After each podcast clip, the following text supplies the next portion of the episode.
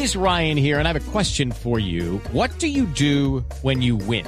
Like, are you a fist pumper? A woohooer, a hand clapper, a high fiver. I kind of like the high five, but if you want to hone in on those winning moves, check out Chumba Casino. At ChumbaCasino.com, choose from hundreds of social casino style games for your chance to redeem serious cash prizes. There are new game releases weekly, plus free daily bonuses. So don't wait. Start having the most fun ever at ChumbaCasino.com. No purchase necessary. BGW. Void were prohibited by law. See terms and conditions. 18 plus.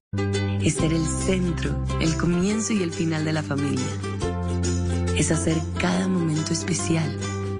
Es unir las generaciones y pasar el legado. Tal como hace mucho tiempo, ella te lo pasó a ti. Super Arepa.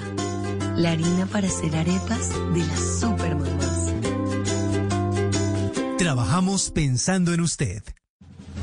Lo mejor de la semana en su ciudad, en Colombia, en América y el mundo, acompañado del análisis de los mejores expertos y periodistas en Sala de Prensa Blue. Aquí empieza Sala de Prensa Blue. Dirige Juan Roberto Vargas.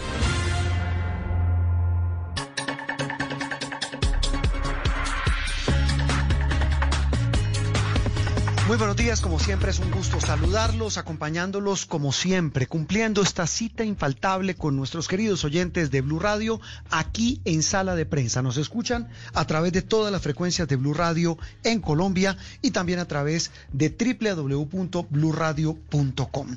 Una semana cargada de información y lamentablemente cargada de hechos dolorosos que otra vez ponen al país a pensar a muchos, a protestar a otros y muchos más a reflexionar exactamente en este caso sobre lo que está pasando en la fuerza pública. Lo ocurrido el jueves pasado tal vez es de esos episodios dolorosos, inexplicables, confusos y que, repito, nos ponen a pensar sobre qué está pasando en nuestras fuerzas militares y de policía. Hace algunos programas hablábamos del caso de Javier Ordóñez aquí en Bogotá, con todo lo que desencadenó y todo lo que ya hemos hablado hasta la saciedad. Esta semana hablamos del caso de una mujer que viajaba a bordo de un vehículo en una carretera de jurisdicción de Miranda, en el departamento del Cauca, una región azotada por la guerra, una de esas llamadas zonas rojas de Colombia, y en medio de un incidente absolutamente confuso, del que aún no hay detalles y no se conocen realmente eh, los detalles de lo que ocurrió, eh, terminó muerta esa mujer por un disparo de fusil que provino de el arma de dotación de un soldado del Ejército Nacional, un joven muchacho también humilde que también representa, repito, ese enorme drama que vivimos en Colombia y es el de una guerra donde todos resultan siendo víctimas en medio, repito, de una situación dolorosa. la muerte, el asesinato de Juliana Giraldo en medio de estas muy, muy confusas circunstancias, pues desató confusión, desató indignación, pero sobre todo dejó en claro también un gesto que enaltece y que hay que admirar, el de su familia, el de su hermana, el de su pareja sentimental y el de su mamá, que vive en España y que está en proceso de regreso para poder darle el último dios a su hija, una mujer trans del, suroccidente del país, y es que este hecho no se puede convertir en un pretexto para más violencia. Todo esto, repito, nos lleva a hacernos reflexiones y hoy domingo queremos compartirlas con ustedes, con nuestros oyentes, para tratar de entender exactamente lo que ocurre en esas regiones remotas, difíciles y muy complejas como es la del departamento del Cauca y más exactamente en jurisdicción de este municipio de Miranda. Vamos, vamos a saludar a esta hora de la mañana a una persona que conoce la región, que es muy querida y muy respetada, que nos va a ayudar a nosotros y sobre todo a los oyentes a hacer una lectura de lo que ocurre en esa región del país. Saludamos a Monseñor eh, eh, Iván Marín López, es el obispo emérito de la ciudad de Popayán. Monseñor, un gusto saludarlo y muchas gracias por atendernos aquí en Sala de Prensa Blue. Buenos días. Eh, buenos días, mi saludo muy atento a todos ustedes y a toda la audiencia. Muy amable, Monseñor, por atendernos hoy domingo. Bueno, ya digamos, pasados unos días de este episodio tan doloroso que estábamos describiendo, eh, Cuénteles un poco a los oyentes, Monseñor, lo que pasa en esta región, lo que ocurre en esta zona de Colombia, golpeada por todo tipo de violencias. Bueno, de todas maneras sentimos, seguimos sintiendo el dolor, el dolor que está causando tanta violencia, tantos desaparecidos, tantas víctimas. Esto llena de luto no solamente la familia, sino la comunidad entera. Pero en medio de este dolor y de esta confusión, también hay señales de luz y de esperanza. Yo quiero y sigo muy, eh, digamos, iluminado por ese gesto de grandeza, de perdón, que se manifestaron estas dos personas. La mamá del soldado que causó esta herida fatal y la hermana de la víctima de Juliana. Yo creo que ese abrazo y estas palabras que también les escuchaba, deseándose la una a la otra la paz y la bendición de Dios, me muestra allí precisamente el corazón del alma caucana. Este pueblo lleva 474 años eh, viviendo la fe, el Evangelio, marchando en este mundo lleno de, de lágrimas y dolores. Pero hay esperanza. Yo creo que cuando en el camino de la vida se tiene la luz de la fe, tiene una meta. Lo terrible es caminar por un camino que no tenga meta. Y esa es la que nos ilumina una esperanza y una esperanza de paz, de reconciliación. Estas dos mujeres nos han dado un mensaje iluminador que yo quisiera fuera lo que se sintiera en el corazón de todos. Aprender a comprender errores, aprender a pedir disculpa y perdón por pecados cometidos, pero seguir adelante formando esta gran familia. Como lo decía yo en días pasados y todos lo decimos con esa frase, esa imagen, vamos todos navegando en la misma barca. Cuidémonos, cuidémonos la barca, démonos la mano y unamos fuerzas para un futuro mejor. Siempre, siempre, si hay unidad, si hay paz, si hay reconciliación, se puede aspirar a un mañana mejor. Mm, sí, eso, eso tal vez es lo que queremos todos, Monseñor. Eh, lamentablemente la situación del Cauca es muy dolorosa, la situación del suroccidente del país. Allí confluyen toda clase de fenómenos como el narcotráfico, las disidencias. Eh, eh, lo, que ustedes, eh, Monseñor, eh, lo que hacía incluso Monseñor Rueda ahora en Bogotá, que estuvo muchos años en Pomayán, pues era esa labor pastoral recorriéndose estas zonas tan difíciles de Colombia.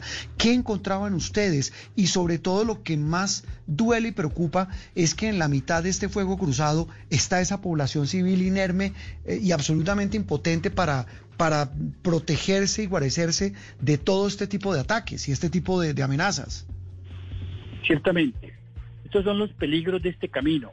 Estos son los peligros que son, digamos, los momentos más difíciles para la comunidad. Yo conozco los pueblos, las veredas, y veo la gran mayoría de la gente trabajando, familias buenas, educando a sus niños, luchando por ir adelante con sus cosechas, pero en medio de este panorama bellísimo del Cauca que Dios nos ha regalado, desafortunadamente entran esas fuerzas oscuras persiguiendo ideales de una riqueza, porque es el corazón humano herido por esa hambre de riqueza, de riqueza ilícita, la que lleva a envenenar corazones que no tienen reparo en quitar la vida a quienes estorbe sus planes.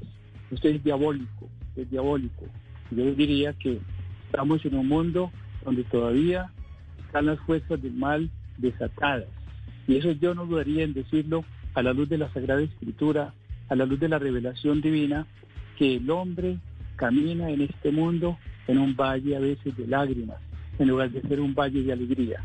Necesitamos llamar a todo el mundo para que no sean más, sobre todo los jóvenes, que se contaminen con ese virus de la violencia, con ese virus de la búsqueda de riqueza ilícita.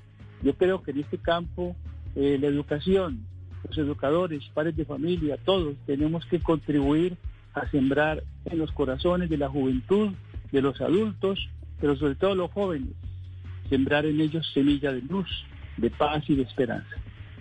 Y ahí yo creo que, que, Monseñor es fundamental. Usted lo ha hecho, lo hacía Monseñor Rueda. Hablaban de un tema que pues siempre hablamos de lo mismo y es el tema del abandono del Estado, porque no solamente es un tema de que lleguen tropas, de que lleguen militares, sino de que haya carreteras, de que los campesinos tengan opción eh, de sacar sus productos y de que puedan tener una vida digna y mejor de la que les pueden dar estas personas que les ofrecen el negocio del narcotráfico. Totalmente los grandes planes de gobierno de que se esfuerzan por idearlos y seguramente con la ayuda de sus sabios tienen que idear planes de desarrollo, de presencia, de educación, de salud para esta región que en muchos lugares está muy, muy atrasada.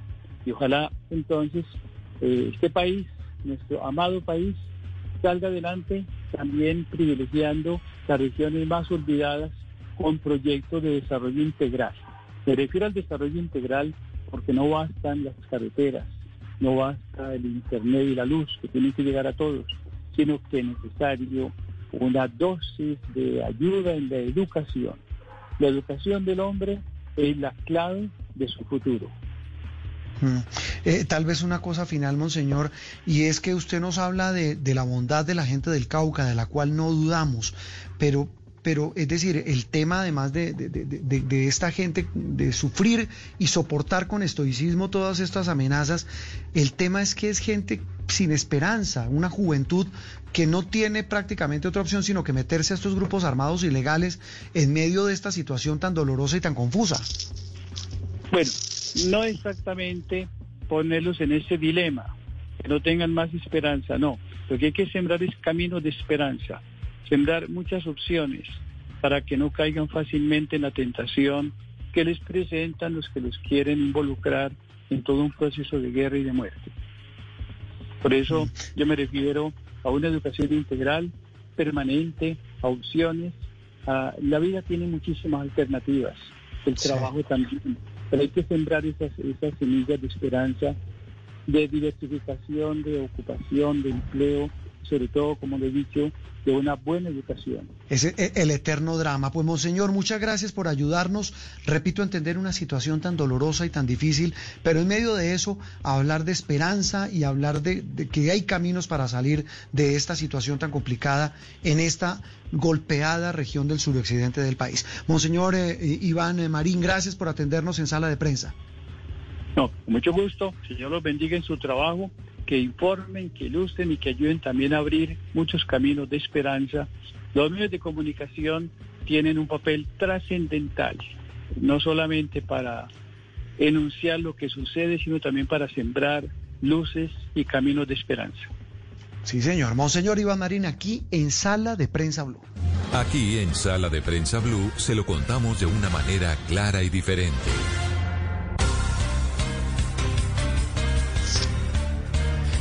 Avanzamos en esta mañana de domingo, es el último programa del mes de septiembre, ya estamos eh, recorriendo en los últimos días y ya la próxima semana, Dios mediante, pues vendrá el eh, décimo mes del año, el mes de octubre, en medio de una situación atípica como la que hemos vivido en este 2020. Y seguimos hablando de este tema, de la situación de orden público, de lo que pasó esta semana con eh, Juliana Giraldo, la mujer que fue asesinada, que murió por el impacto de una bala producto de un disparo de un soldado del ejército, repito, en un incidente muy confuso. Pero más allá del incidente, pues quedan muchas preguntas. Eh, se preguntaba esta semana sobre este hecho, José Miguel, Vivanco, el director de Human Rights Watch, sobre la Comisión de Excelencia Militar que se había creado para superar otros problemas en las fuerzas militares y dice él que el gobierno se niega a discutir reformas a la política de seguridad. ¿Necesita reformas la política de seguridad? Pues le preguntamos a esta hora de la mañana de domingo a nuestro nuevo invitado, él es César Andrés Restrepo, es un experto en seguridad nacional e internacional, tiene más de 20 años de experiencia en el análisis y seguimiento de estos asuntos que tienen que ver con políticas públicas y privadas. Eh, César, gracias por atendernos hoy en Sala de Prensa Blue. Hola Juan Roberto, buenos días, ¿cómo está? Muy bien, gracias César. Bueno, ya repito, los días pasan.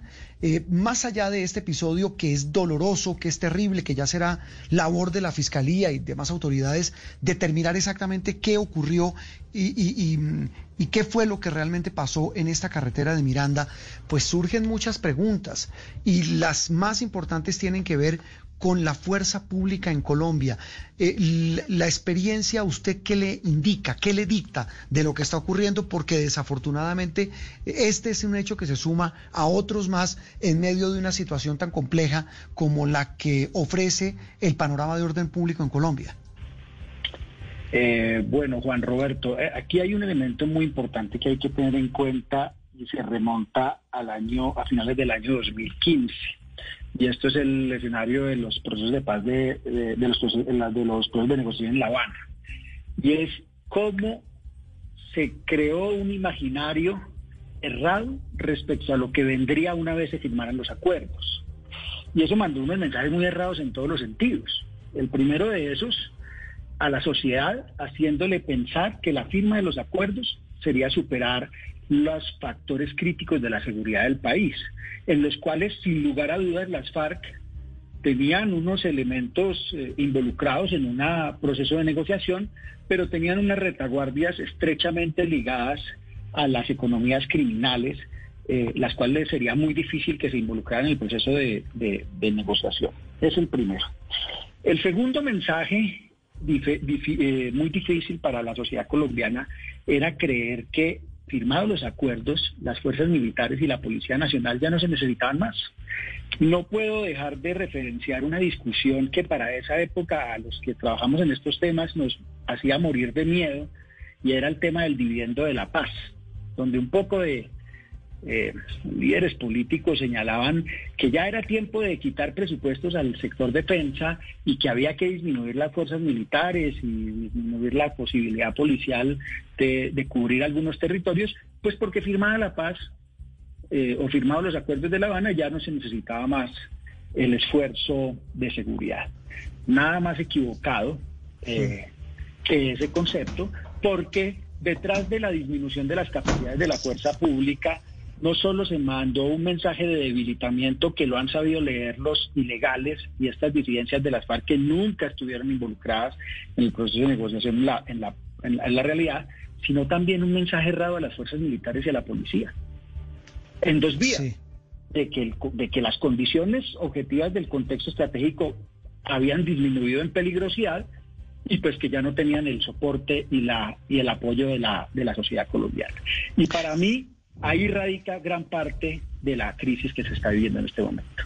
Claro, se subestimó, se subestimó ese fenómeno, no se coparon los territorios que antes ocupaban las FARC, antes llegaron otros grupos eh, ilegales, pero mire César, la gran pregunta que hoy se hace el país es si el Estado tiene control sobre estas regiones y lo más paradójico es que son zonas como el Cauca, como Nariño, como el Catatumbo, donde hay enorme presencia militar y de policía. Es que eh, en el caso, por ejemplo, del Cauca estamos hablando de más de 12 mil hombres de la fuerza pública. Pues Juan Roberto, yo le voy a dar este número del que yo no sé si usted es consciente. Hacia mayo del 2015, en Colombia, las- el pie de fuerza de la fuerza pública era alrededor de 460 mil hombres y mujeres. Sí. Para junio de este año, ese número alcanzaba a duras penas los 400 mil. Ese es un número que no está en, el, en, la, en la mente de las personas porque se diluye, pero 60 mil personas menos prestando el servicio de seguridad en el país, lo que son unos huecos de vulnerabilidad impresionantes que están es generando que en territorios como el Cauca eh, hayan las situaciones que hay. Usted me dice, 12 mil son inmensos. 12 mil es un número que parece inmenso sin verlo a la luz del contexto. El contexto geográfico del Cauca tiene un territorio en la franja Pacífico y en la cordillera tan complejo que tal vez 12 mil hombres no sean suficientes. Ahora, también hay que decirlo, este no es un asunto que se soluciona estrictamente con miembros de las fuerzas militares y de la Policía Nacional. Aquí se requiere recuperar el diálogo entre las instituciones y las comunidades locales, un trabajo que se venía desarrollando con mucha eh, eh, éxito por allá entre los años 2012 y 2015, cuando las fuerzas militares se volvieron los socios de las comunidades que habían en esos territorios. Lastimosamente, en el marco del proceso de paz y de esta historia que falta que la revisemos con mucho cuidado, el tema del dividendo de la paz y la desmilitarización de la sociedad colombiana, lo que llevó fue a generar un caos en la relación entre la fuerza pública y, y- y la comunidad, que en muchos de esos territorios se ha convertido en desconfianza. Y en la desconfianza entre sociedad e instituciones crecen los ilegales.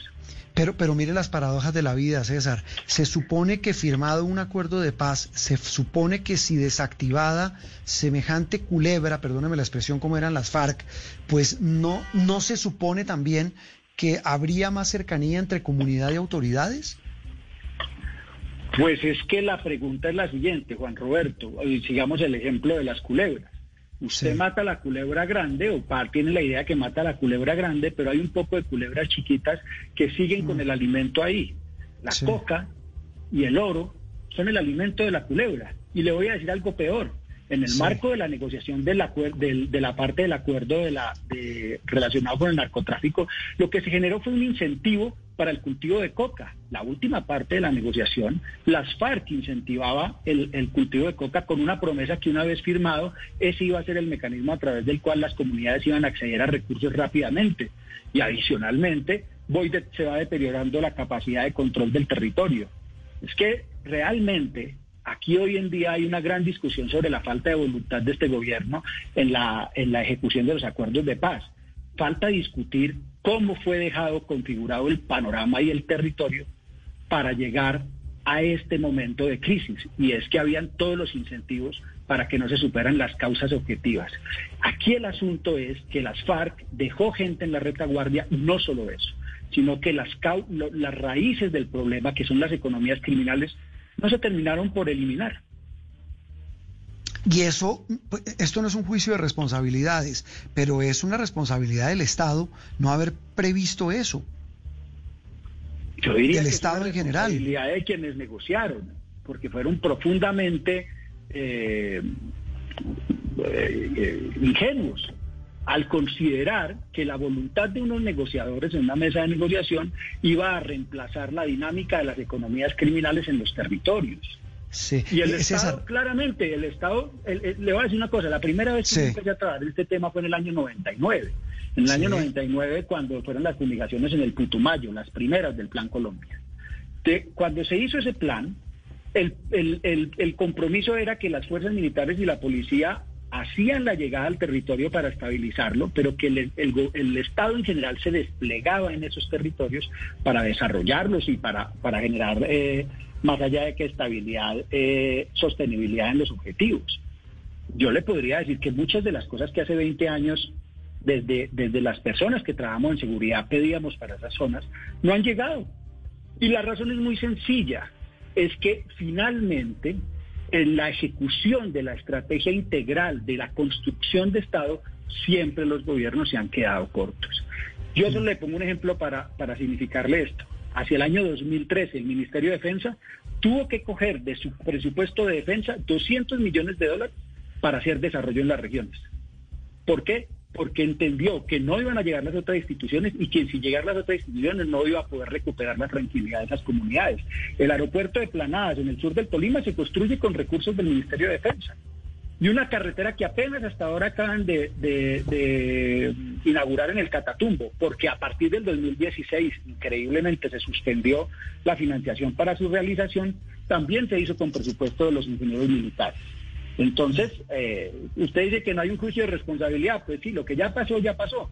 Pero sí hay que encontrar las causas objetivas de esto porque es muy fácil la discusión hoy en día respecto a que unos tienen voluntad y otros no tienen voluntad. No, las cosas que, se, que pasaron entre 2016 y 2018 son caldo de cultivo de las condiciones que estamos enfrentando ahora. Eh, eh, César, es- es- eso me parece clave lo que usted dice, de que, de que ya buscar responsables, claro, nos ayuda a entender el problema y a entender el, el grado de peligrosidad de estas culebras, siguiendo con este símil, que, que, que acosan esta región del país. Hacia adelante, la fuerza pública necesita, entonces, si le entiendo, más presencia, una estrategia volcada a combatir a estos grupos en esta región del país con más firmeza de lo que usted nos está eh, relatando. Pues mire, yo eh, eh, me voy a salir del Cauca y me voy a ir a un caso policial. A mí me preocupa mucho la gente hoy en día juzgando de manera ligera, no quiero decir que no haya que hacer un análisis muy profundo, pero juzgando de manera ligera los errores policiales igual, e igualmente los errores militares. Menos gente eh, eh, en el pie de fuerza de las fuerzas militares y de la Policía Nacional y más retos de seguridad significa menos capacidad en tiempos, hora hombre, de la disposición de personal para la protección de los colombianos. Luego estas personas, en el ejercicio de las operaciones, ordinariamente están gastando más tiempo. Y este es un trabajo que requiere bastante cuidado en la protección de quienes prestan el servicio y en darle en los tiempos de reentrenamiento, de descanso, de vacaciones necesarios, porque finalmente ellos son los protectores de la vida de los demás ciudadanos. Cuando usted deja caer el pie de fuerza en el número en que le dije anteriormente, que puede estar entre 40 mil y 60 mil hombres, pues las personas que quedan en el servicio tienen que aumentar su tiempo disponible para el ejercicio de sus actividades misionales.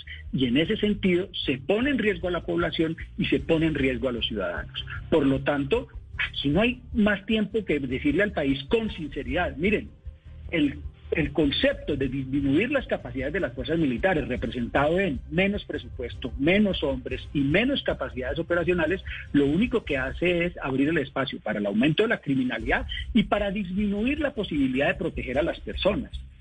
Yo creo que a la luz de, de, de, las acusaciones sobre estar en contra del proceso de paz, se volvió impopular o se volvió casi que prohibitivo salir a decir una, una verdad de apuño. Es que fuerzas militares y policías y policía fuertes significan protección, significan derechos humanos y significan pocos espacios para el crimen. ¿Y qué les dice César ya para terminar a todos aquellos que están señalando hoy a la fuerza pública, que hablan de precisamente lo que usted menciona, de excesos, que hablan de brutalidad en el caso de la policía, que hablan de estas situaciones tan dolorosas y no solamente que hablan, estos casos como el de Juliana, que repito, es un caso que deben las autoridades desentrañar, pero hay una persona muerta y por un disparo de un fusil de un soldado. Eh, provocado por un soldado. Lo que pasó en Bogotá con Javier Ordóñez, eh, en su concepto en ese sentido, para llegar a la nuez de ese tema, de esas circunstancias, ¿qué hay que hacer? Pues Juan Roberto, yo en todo lo que acabo de decir quiero hacer total claridad que no estoy desestimando ni mucho menos evadiendo la eh, eh, relevancia de lo que significa la pérdida de vida de un ciudadano por cuenta de un operativo o de un procedimiento por parte eh, a manos de las fuerzas militares o de la Policía Nacional. Por el contrario, es una tragedia terrible para esa, para esa persona y para su familia, para la sociedad, para las mismas instituciones, porque es que las instituciones tienen que salir a luchar contra un imaginario que algunos, eh, con un gran eh, deseo de aprovechar eh, con la coyuntura, quieren mm, mayugar a las instituciones para que pierdan su capacidad de conexión con los ciudadanos. Así que esto es una tragedia en muchas dimensiones. Entonces yo no mm. quiero en ningún momento aparecer como que no lo considero una tarea, por el contrario, lo condeno, me parece terrible. Sin embargo, Juan Roberto, en estos asuntos, el hecho tiene detrás una cantidad de elementos que son los que deben analizarse, incluso para hacer las transformaciones, las reformas o las mejoras. Pero las transformaciones, las reformas o las mejoras no radican estrictamente en el, en el error, en la falla, en el acto delictivo que ocurra sino en los elementos que dieron lugar a que eso pudiera pasar. Y en este momento en Colombia, Juan Roberto, nadie está haciendo eso.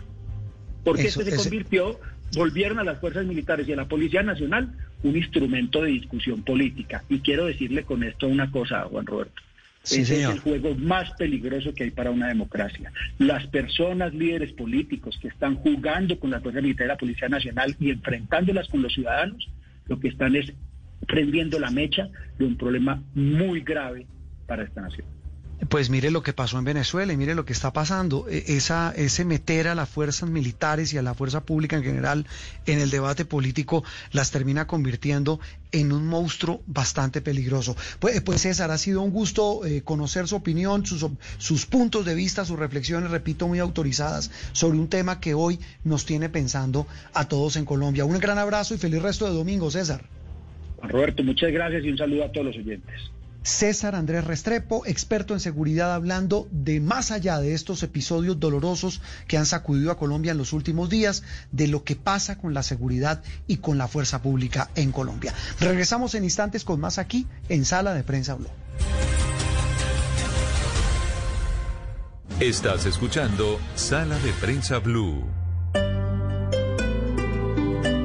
Judy was boring. Hello. Then Judy discovered ChumbaCasino.com. It's my little escape. Now Judy's the life of the party. Oh, baby, Mama's bringing home the bacon. Whoa, take it easy, Judy. The Chumba life is for everybody. So go to ChumbaCasino.com and play over 100 casino style games. Join today and play for free for your chance to redeem some serious prizes. ChumbaCasino.com. No purchase necessary. Void where prohibited by law. 18 plus terms and conditions apply. See website for details. Desde la crianza podemos darles a nuestros niños muchas herramientas para prevenir el abuso sexual. ¿Cuáles son? ¿Cómo abordar el tema? De eso estaremos hablando en Generaciones Blue. Generaciones Blue, este domingo a las 12 del día. Generaciones Blue por Blue Radio y bluradio.com. La nueva alternativa.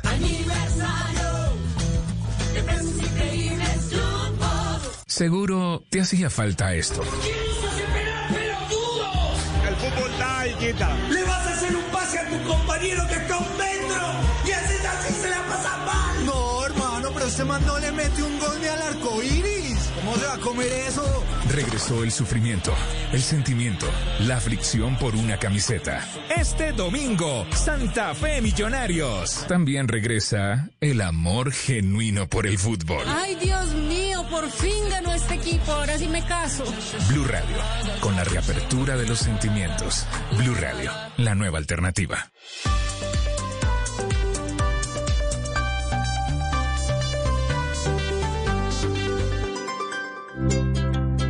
¿Qué es ser mamá? Ser mamá es enseñar. Es ser el centro, el comienzo y el final de la familia. Es hacer cada momento especial. Es unir las generaciones y pasar el legado. Tal como hace mucho tiempo, ella te lo pasó a ti. Super Arepa. La harina para hacer arepas de las super mamás. Trabajamos pensando en usted. Estás escuchando Sala de Prensa Blue.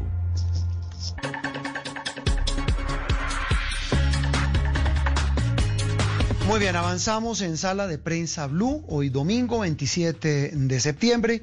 Eh, bueno, la cifra que entregan las autoridades españolas eh, mm, pone a pensar a, todos en el planeta, porque en este proceso de reapertura, después de más de siete meses de encierro, de cuarentenas, de restricciones, pues pone, repito, a más de uno con los pelos de punta. La curva de contagios por coronavirus en España, dice el país, eh, avanza imparable. Ese es el reporte que entrega el diario más importante eh, en habla en, en español en el mundo. 76 mil nuevas infecciones, nuevos casos se reportaron en la última semana. El Ministerio de Salud notificó hasta este viernes, hasta el viernes pasado, 12 mil 274 casos más frente a la jornada inmediatamente anterior, es decir, la del jueves. Están en promedio, en promedio subiendo eh, entre 6 y 7 mil casos diarios adicionales, lo que ha llevado a que España prácticamente la Comunidad de Madrid y otras eh, en esta nación europea, pues haya tenido que volver a cerrar después de haber reabierto, como lo estamos haciendo en Colombia, como lo está haciendo buena parte del planeta, pues está ocurriendo de nuevo en España, también en el Reino Unido, e incluso un juicio de valor eh, cerrando la semana contra las autoridades sanitarias españolas, a las que están ya señalando de no haber tomado las medidas de previsión y las medidas del caso para evitar este rebrote. Nuestro compañero Enrique Rodríguez en España, pues sigue por supuesto de cerca esto que está ocurriendo. Enrique, gusto saludarte hoy domingo y pues la pregunta obligada es hoy, ¿cuál es el panorama en España, en Madrid y en general en esa nación donde el fantasma del COVID-19 vuelve a acechar? Enrique, buenos días. Juan Roberto, buenos días. Feliz domingo para ti, para todos los oyentes. Pues el panorama es malo. Es malo. Lo- Los datos son, son muy elocuentes. La, la situación no es buena en España y es particularmente mala aquí, desde donde les hablo, en la Comunidad de Madrid. De esos datos que tú decías, de esos 13.000 contagios que son los del viernes, que son los últimos datos que tenemos, no volveremos a tener datos oficiales hasta mañana lunes, porque aunque parezca mentira, los fines de semana no hay datos porque como no pasa nada y no hay una pandemia, pues los fines de semana quienes cuentan los datos toman el tiempo libre. Pero bueno, más allá de eso, lo cierto es que como te decía, que de esos 13.000 contagios que se produjeron mm, el viernes, el 25% de ellos están concentrados en la Comunidad de Madrid. Lo que indica que la situación epidemiológica en la capital de España, y no solo en la capital de España, sino en la región alrededor de la capital de España, pues es muy mala. ¿Eso que, en qué se traduce? Pues como tú decías, en nuevos confinamientos. Más de un millón de madrileños tienen restringida la movilidad, eh, tienen restringido el acceso a locales de ocio, y eso evidentemente es porque la situación sanitaria es mala y la causa es lo que no sabemos. Nadie sabe si esto es porque no estamos siendo cumplidores con lo que se nos dice o porque las autoridades sanitarias no saben bien lo que están haciendo. Mm, y estaba viendo también aquí que, que no solamente en Madrid, sino también en Cataluña, otra vez vuelven, vuelven, vuelven los confinamientos. Es decir, pareciera extenderse de nuevo.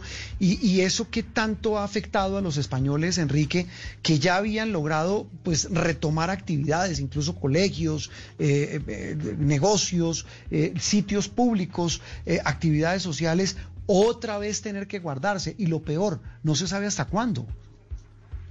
Exacto, no se sabe hasta cuándo. Esto tiene eh, genera dos problemas. Genera el problema del evidente, es decir, el volver a tener que estar encerrados en unas condiciones no tan estrictas como las del inicio de la pandemia eh, y genera el cierto desasosiego de no saber muy bien qué va a pasar. Sobre todo recuerden que ahora llega el invierno, llegan muchas enfermedades relacionadas con el invierno como la gripe, que se puede confundir fácilmente con el coronavirus.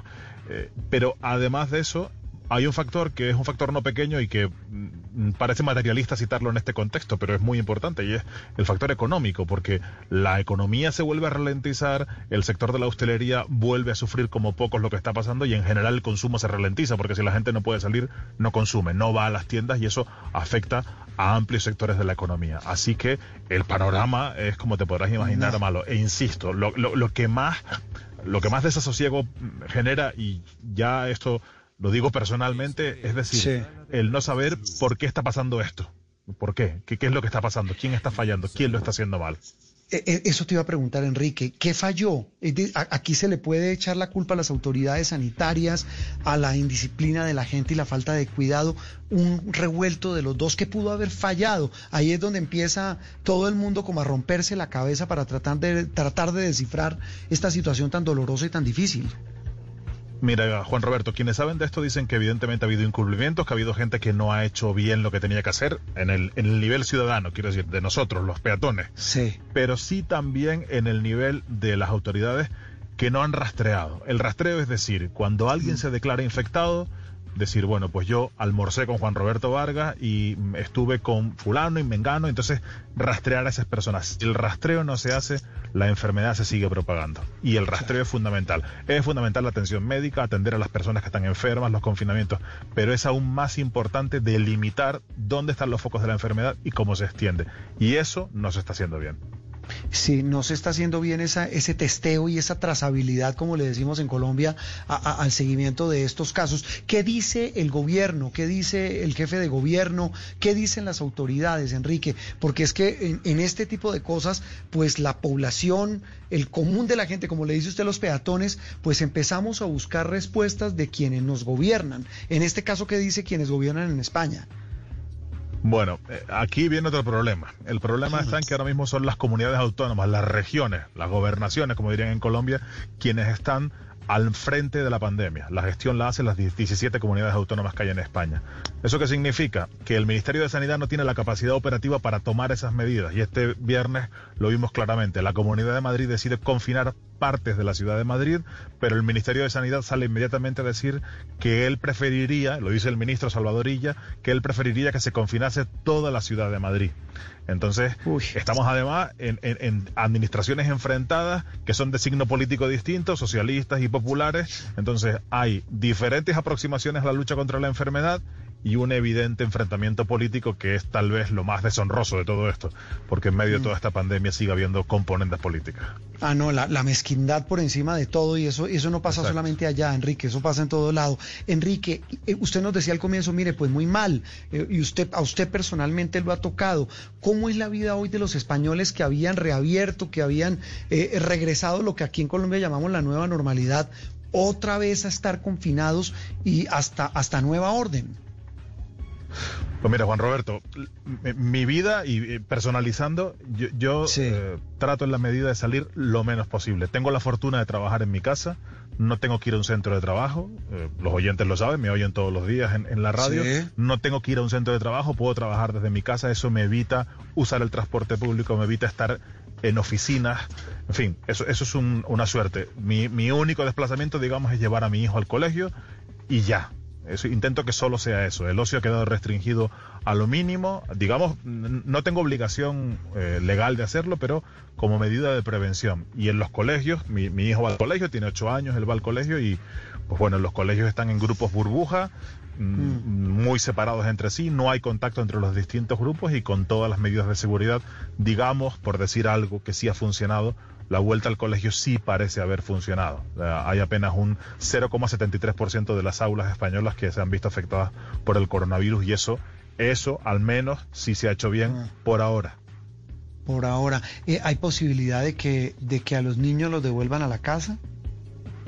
Pues si se, si se detecta un brote en una clase, sí, sí se están devolviendo niños a las casas. Si se, detecta que hay un, un compañero enfermo, pues por ahora se están confinando. Pero también, como te decía antes, hay 17 maneras de hacer esto, porque cada comunidad autónoma, cada región tiene un protocolo distinto. Y no es lo mismo el de Madrid que el de Castilla y León que el del archipiélago canario. Eh, ¿Cuál es hoy la región de España donde medianamente están haciendo las cosas bien, Enrique? Donde, digamos, la curva de contagio se ha controlado. Pues yo diría que son dos. Asturias, una región del norte de España, que lo tiene muy difícil porque tiene una población altamente envejecida, es una, con la- una de las poblaciones más envejecidas de toda la península ibérica, y las Islas Canarias. Las Islas Canarias lo han hecho muy bien también en esta pandemia. Juega a su favor el factor insular, con lo que es fácil de alguna manera aislar. Pero las Islas Canarias y Asturias son las comunidades que ahora mismo están en mejores condiciones para afrontar la pandemia. Y como Enrique, usted no solamente pues eh, eh, está pendiente de lo que pasa en su país, en España, sino en toda Europa. Hoy el panorama cuál es, porque veíamos hasta el ayer sábado eh, que hay también una situación muy difícil en el Reino Unido, pero en general en Europa hoy cómo está el panorama. Pues mira, en el Reino Unido la situación es complicada, lo hemos venido contando estos días en Mañanas Blue, ya hay de nuevo restricciones en Reino Unido. En Francia la situación es de crecimiento sostenido también de la enfermedad, en torno a eh, 10, 12 mil contagios diarios, aunque hay que tener en cuenta que Francia tiene una población sustancialmente mayor que la de España. Es también complicada la situación, bueno, complicada según se mire, ¿no? Porque países sí. como Bélgica y Holanda han declarado eh, nuevas alarmas sin confinamiento, pero para que nuestros oyentes se hagan una idea, en España las, eh, las zonas que están con peor dato de, de contagio tienen mil contagios por cada 100.000 habitantes. En Bélgica se ha decretado la alarma con 250 contagios por cada 100.000 habitantes. Ah, no, claro. O sea, es, es decir, la- la- las, las magnitudes son distintas. Pues Enrique, vamos a seguir muy pendientes, muy alertas y mm, de verdad, lo sentimos, los acompañamos y sobre todo sabe que Enrique, esto puede ser también un campanazo de alerta, como arrancamos esta charla, para quienes de este lado del Atlántico estamos ya reabriendo, ya volvimos a esa nueva normalidad, pero muchos, muchos no han entendido que eh, yo no sé qué porcentaje, pero la gran mayoría de, de responsabilidad para evitar que haya un rebrote es de nosotros mismos, de la gente que sale todos los días. Hay que, hay que pedirle a los gobernantes, eso es evidente, los gobernantes tienen mucho que hacer aquí y en Colombia, y en Colombia deben fijarse en las cosas que se han hecho mal aquí, pero hay una parte de responsabilidad individual que no podemos eludir, porque si no tomamos esa responsabilidad individual, no vamos a salir bien de esto, Juan Roberto. Mm, Dice, dice, dice el ministro de Sanidad español que vienen unas semanas muy duras, dice él, hablando pues de la situación especialmente en Madrid. Enrique, lo dejamos descansar, un gran abrazo y cuídese, porfa. Me cuido, me cuido. Gracias, Juan Roberto. Un placer, como siempre, escuchar. Muy amable. A usted y a su familia. Enrique Rodríguez, nuestro entrañable compañero, eh, el jefe de la oficina de Blue Radio en Europa, en Madrid, en España, hablando de este que sin duda es el hecho de la semana en el viejo continente, el rebrote en España, la situación en el Reino Unido, en Francia y en otras naciones, donde de nuevo se encienden las alarmas y de nuevo se cierran las puertas. Aquí en Sala de Prensa Blue se lo contamos de una manera clara y diferente.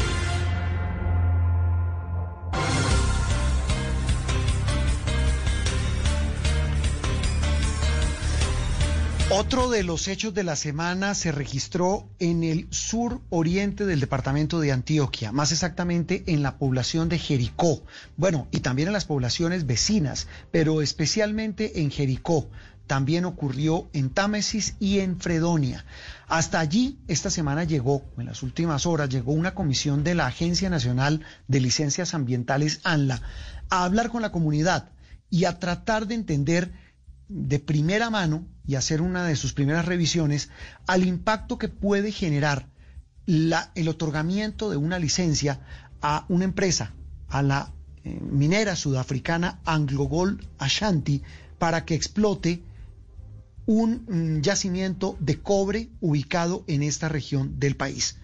Suena mm, pues sencillo para los que estamos lejos de esta hermosísima región antioqueña, eh, pues decirlo, que va a haber una licencia para explotar cobre. A la larga dicen quienes defienden el proyecto, empezando por supuesto por la empresa, por la empresa extranjera, que se trata de un proyecto que va a traer desarrollo, que va a traer regalías, pero una cosa muy, pero muy distinta piensan los habitantes de esta región, repito, del suroriente de Antioquia. Saludo hasta ahora de la mañana de domingo a don Fernando Jaramillo, él es integrante de la Mesa Ambiental en Jericó, por supuesto, un, grupo que ah, le ha declarado pues la guerra, la oposición total a este proyecto a través de un eh, numeral, no a la mina, sí a la vida. Don Fernando, un gusto saludarlo y gracias por acompañarnos hoy domingo en Sala de Prensa Blue. Bueno, muy buenos días para usted, Juan Roberto, para todos los oyentes en esta mañana de domingo. Eh, es un gusto para nosotros poder expresarle a los oyentes de Blue Radio eh, las situaciones que tenemos en Jericó y en los otros municipios de esta región de Antioquia. Muchas gracias. No, a usted por atendernos. Eh, don Fernando, e, exactamente eh, qué especificaciones da la empresa, qué les han dicho ustedes de, del interés de explotar eh, ese yacimiento de cobre en esta región del país.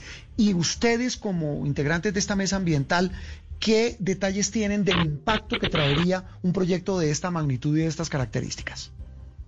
Bueno, la empresa lo que nos ha dicho es muy poco. realmente nosotros como mesa ambiental interesados en la defensa de este territorio, hemos recurrido al estudio y al análisis de los documentos que ha presentado la empresa como solicitud a la Autoridad Nacional de Licencias Ambientales para la explotación del primero de cinco yacimientos que afectarían toda esta región del suroeste antioqueño.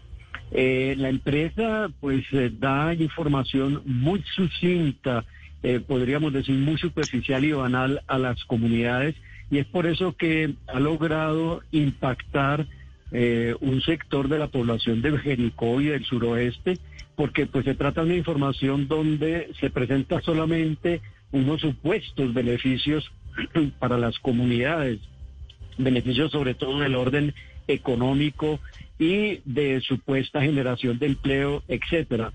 Pero cuando Ah, se analiza el estudio de impacto ambiental que ellos hacen, encontramos que los beneficios supuestos económicos no compensan para nada los daños ambientales y por una razón sencilla, y es que esos daños ambientales son a perpetuidad, mientras que los supuestos beneficios económicos son solamente transitorios.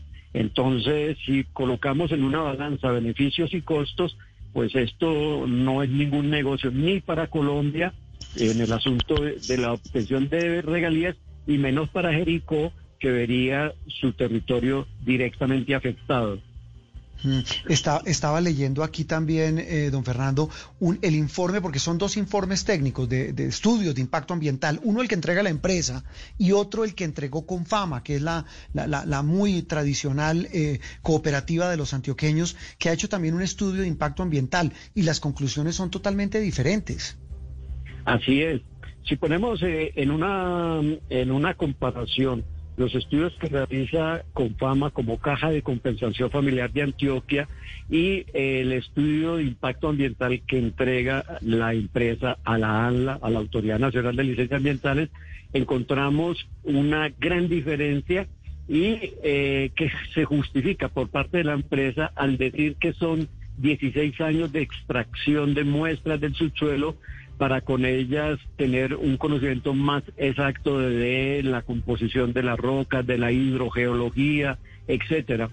Sin embargo, no es necesario ir directamente a un, a un lugar de la montaña y extraer ese material y hacer un análisis de, eh, de los contenidos de ese material y publicarlo en un documento. Pues si ellos publican el documento, en unas pocas semanas se puede hacer un análisis sobre eh, lo que allí se encontró. Y es justamente lo que hace un tercer estudio que es muy importante y es el de Corantioquia. Corantioquia, Corantioquia que es la autoridad ambiental regional, presentó un concepto técnico sobre lo que explicó Anglo Golachanti sobre el proceso minero y ese concepto técnico es bastante interesante porque evidencia eh, una serie de deficiencias de ese estudio, una serie de falencias que también que tiene ese estudio. Entonces, en realidad eh, son tres estudios ya dados al conocer al público y nosotros como Mesa Ambiental y como Ciudadanía de Jericó tenemos un cuarto estudio que lo entregaremos directamente a la ANLA en el momento indicado. Eh, don Fernando, ¿qué, ¿qué, daña la mina La Quebradona en caso de que entre en funcionamiento? Exactamente, ¿qué, qué, qué impacto tendría para que la gente en Colombia entienda la magnitud de lo que estamos hablando? Bueno, el impacto es directo sobre una montaña que es limítrofe entre dos municipios, el municipio de Jericó y el municipio de Támesis. Esta montaña es una estrella hídrica de la cual se abastecen los acueductos de las veredas de ambos municipios y como el proyecto de Quebradona no es solamente explotar un yacimiento, sino que son cinco yacimientos, entonces se abarcaría la extensión de túneles y de cavernas durante eh, todo el trayecto de esa montaña y de esa manera terminarían afectados los acueductos municipales de Jericó, de La Pintada y de Támesis. La Pintada es un municipio, para los que no conocen acá esta región de Antioquia, es un municipio que está a la orilla del río Cauca, que eh, está en un eh, microsistema eh, climático muy seco que abastece insuficientemente sus acueductos extrayéndola de pozos subterráneos. Y hace algunos años encontraron como solución transportar el agua desde el río frío acá arriba en la montaña a unos 200, a 2.200 metros de altura y bajar esa agua hasta el río Cauca. Ese río, el río frío, terminaría afectado con toda esta serie de cavernas que se abrirían para extraer los cinco depósitos de oro, principalmente oro, y en eso hay una situación muy interesante. Sí. Eh, Quebradona vino a decir que es una minería de cobre hace solamente tres o cuatro años. Antes siempre dijo, esta es una mina de oro y no entendemos la razón para cambiar la denominación del el contenido metálico de esas de esos yacimientos. Internacionalmente han presentado siempre la mina como una mina principalmente de oro y han hablado internacionalmente de los cinco depósitos a nosotros aquí en Jericó nos hablan de un depósito. Entonces hay una serie de tergiversaciones, de información insuficiente para una comunidad. Y en la medida en que la comunidad ha venido descubriendo esos, um, um, digamos, uh, informaciones tergiversadas o insuficientes, ha venido creciendo la oposición a este proyecto de Anglo Chanti. No, y, que por lo que estamos leyendo del proyecto es un proyecto con una cantidad de intereses, porque es un, e, e, es, digamos, un proyecto muy grande y que ha llevado incluso a que un hijo de esa tierra, que es el escritor Héctor Abad, escriba columnas durísimas contra esta iniciativa eh, minera eh, que se realiza en esta región del país. Tal vez una cosa final, don Fernando. Eh, yo alguna vez tuve la oportunidad de estar en Jericó, en esta región es bellísima, es una zona, pues es la, es la tierra de la madre Laura, es, la, es una tierra bellísima cafetera, eh, llena de unos paisajes hermosos. Dice Héctor Abad que esta es una de las montañas más bellas de América, una de las regiones más hermosas de Colombia que está en peligro por esta iniciativa. La gente eh, eh, está, digamos, totalmente en contra del proyecto, hay división, ha logrado la empresa convencer a algún sector de la población de, del supuesto beneficio de este proyecto.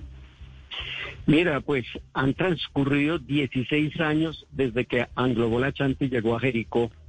Cuando llegó a Jericó, la primera actividad que desarrolló fue hacer estudios de suelos.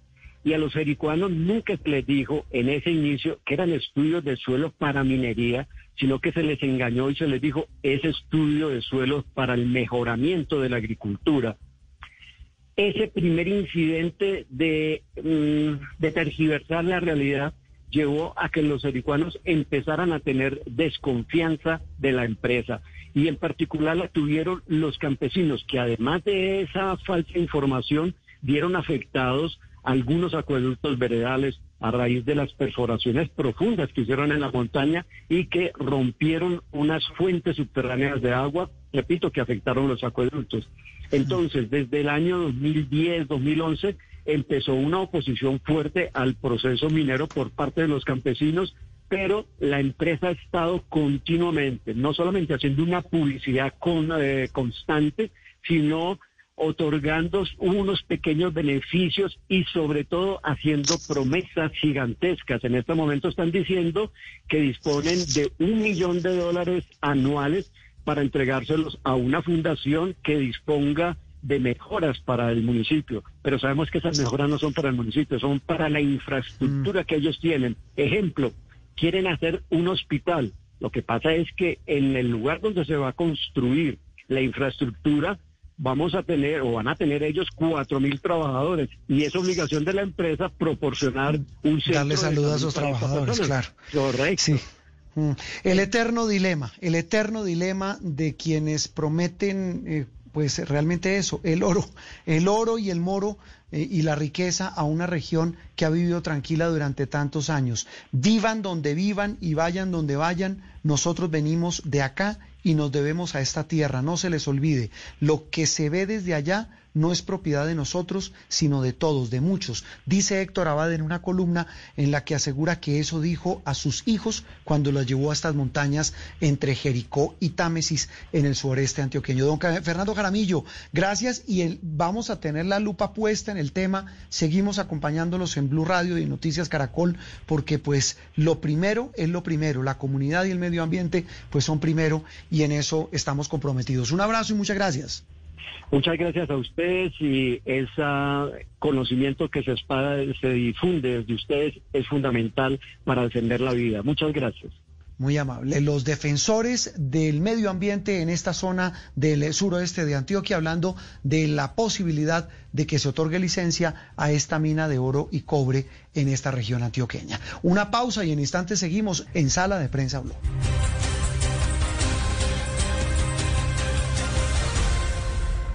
Estás escuchando Sala de Prensa Blue. Solo la más alta conciencia sobre nuestra vida cambiará la suerte de esta pandemia. Agradecemos a cada uno de nuestros clientes por ser esos aliados estratégicos que siempre han estado allí. Sientan la plena confianza que nuestra relación no se verá afectada por esta coyuntura. Nuestras plantas de harina de trigo, maíz y nuestra división de pasta, galletas, café y cereales continuarán operando como siempre. En todo momento estaremos dispuestos a garantizar un excelente servicio. En Organización Solarte, trabajamos pensando en usted.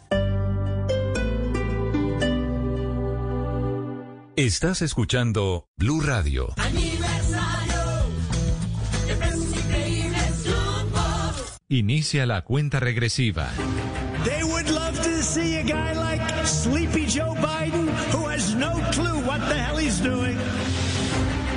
Estados Unidos vivirá una de las elecciones más importantes de su historia. Everybody knows who Donald Trump is. We choose hope over fear. And maybe most importantly of all, truth over lies. Martes 3 de noviembre. Mañanas Blue. Cuando Colombia está al aire desde Washington, con las noticias, los personajes y las entrevistas en el epicentro del acontecer mundial. Cobertura exclusiva. Elecciones Estados Unidos. This is the most important election in the history of our country. Blue Radio, la nueva alternativa.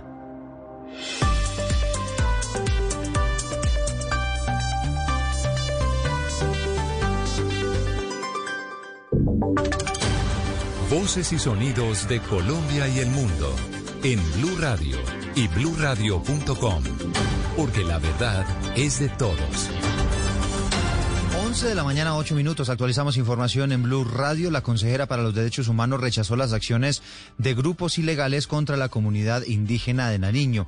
Además, anunció que esta semana viajará a Tumaco para verificar la situación de derechos humanos en esa zona del país, donde se han presentado asesinatos y desplazamientos masivos. Silvia Charri. Mire, la consejera presidencial para los derechos humanos, Nancy Patricia Gutiérrez, rechazó las acciones criminales de las disidencias de las FARC que ocasionaron en los últimos días la muerte de tres personas y además que mantienen en zozobra a la comunidad del resguardo indígena Ida Zabaleta del pueblo Agua en Tumaco, Nariño. Dijo que están luchando contra los grupos armados ilegales en esa zona del país que se disputan los negocios criminales del narcotráfico y la explotación ilegal de yacimientos mineros. Finalmente manifestó eh, su solidaridad con las víctimas y anunció que esta semana viajará a Tumaco para verificar la situación de los derechos humanos en la zona pacífico nariñense.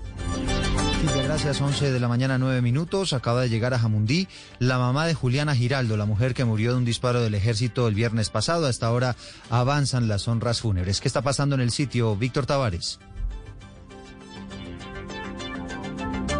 Víctor. En segundos recuperamos la comunicación con Víctor Tavares, que está allí precisamente en el, Valle del Cauca.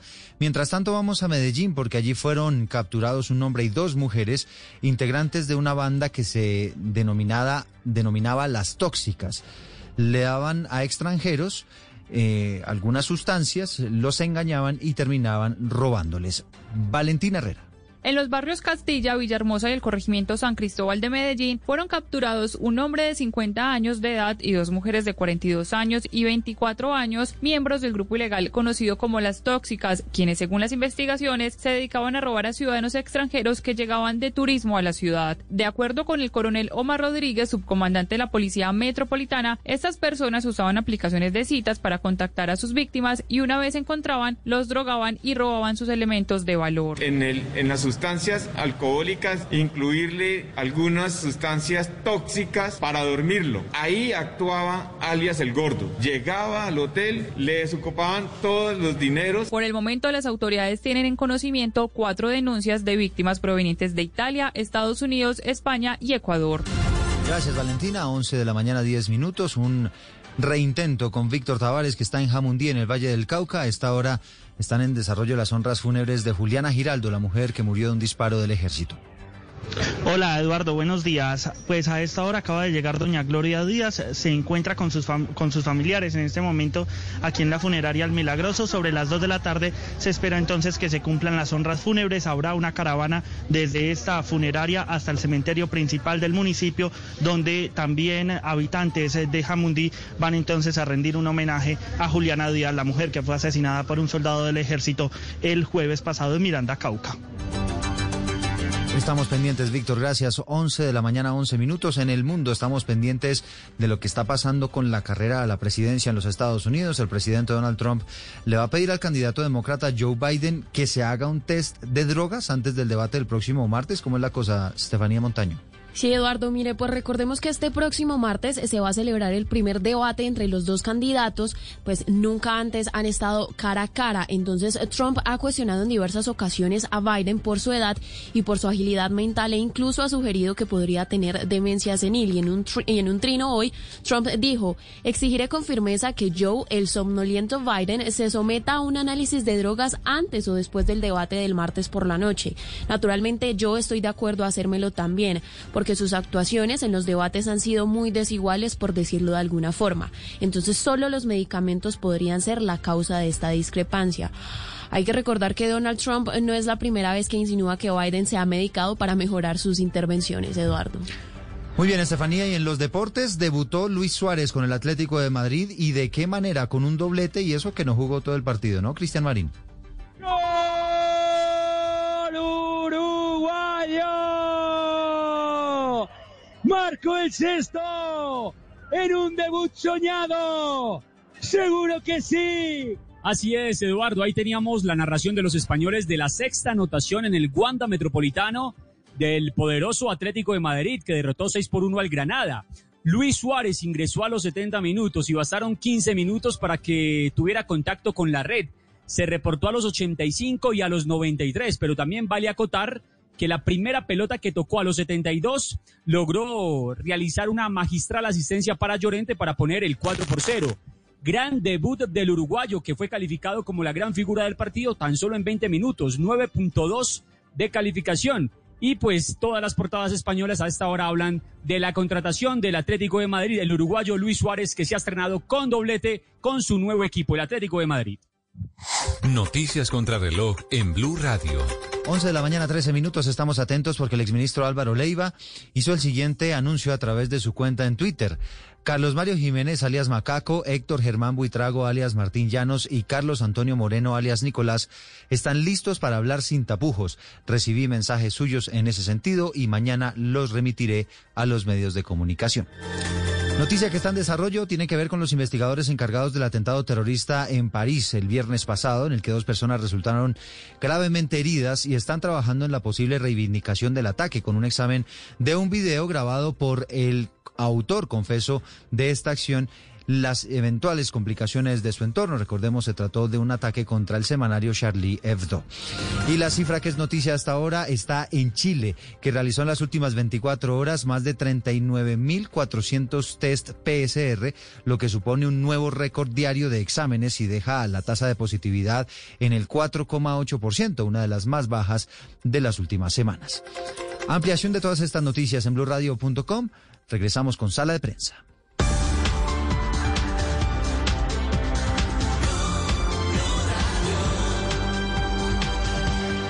Estás escuchando Blue Radio. Llegó la hora de mejorar tus habilidades en la cocina y aprender una nueva receta. Es tiempo de cuidarnos y querernos. Banco Popular. Hoy se puede, siempre se puede. Conoce la nueva tarjeta de crédito Zafiro del Banco Popular, diseñada para agradecerle a nuestros profesores por todo lo que nos han enseñado. Con descuentos en todas las compras en establecimientos relacionados con educación. Seis meses gratis de cuota de manejo y mucho más.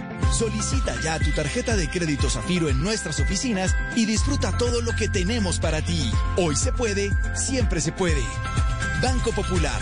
Somos Grupo Aval, vigilado Superintendencia Financiera de Colombia. Solo la más alta conciencia sobre nuestra vida cambiará la suerte de esta pandemia. Agradecemos a cada uno de nuestros clientes por ser esos aliados estratégicos que siempre han estado allí. Sientan la plena confianza que nuestra relación no se verá afectada por esta coyuntura. Nuestras plantas de harina de trigo, maíz y nuestra división de pasta, galletas, café y cereales continuarán operando como siempre. En todo momento estaremos dispuestos a garantizar un excelente servicio. En Organización Solarte, trabajamos pensando en usted. Estás escuchando Sala de Prensa Blue.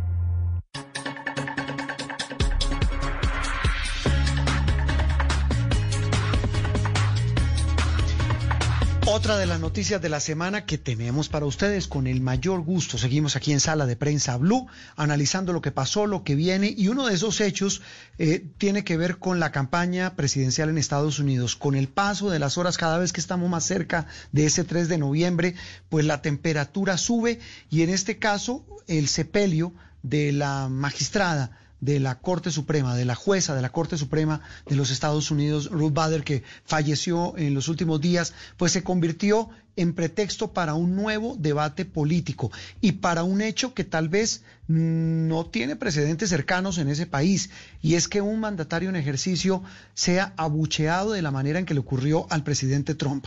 Las cosas se están calentando cada vez más, don Juan Camilo Merlano, nuestro corresponsal permanente de Noticias Caracol en la capital estadounidense. Buenos días, feliz domingo. Y hoy, ¿qué se dice después de esta semana tan compleja, tan difícil para Trump? Siempre decimos lo mismo, pero ahí listo en la pelea y, y hablando duro como siempre y generando polémica. Don Juan, buenos días. Juan Roberto, buen día. Esa rechifla, ese bucheo al presidente Donald Trump en la visita a la magistrada, la jueza Ruth Bader Ginsburg, yo creo que refleja un poco un contexto bastante, bastante complicado para el presidente Donald Trump en una semana en la que claramente lo que vimos fue un recrudecimiento total de su estrategia de campaña. Primero diciendo, o más bien sugiriendo que no habría una transición pacífica del poder en los Estados Unidos si pierde las elecciones, porque según él, sigue sosteniendo que va a haber un fraude por cuenta de la, de la votación por correo, que no le genera confiabilidad, que no cree que pueda haber una elección honesta por cuenta de, de el envío de esos tarjetones por correo.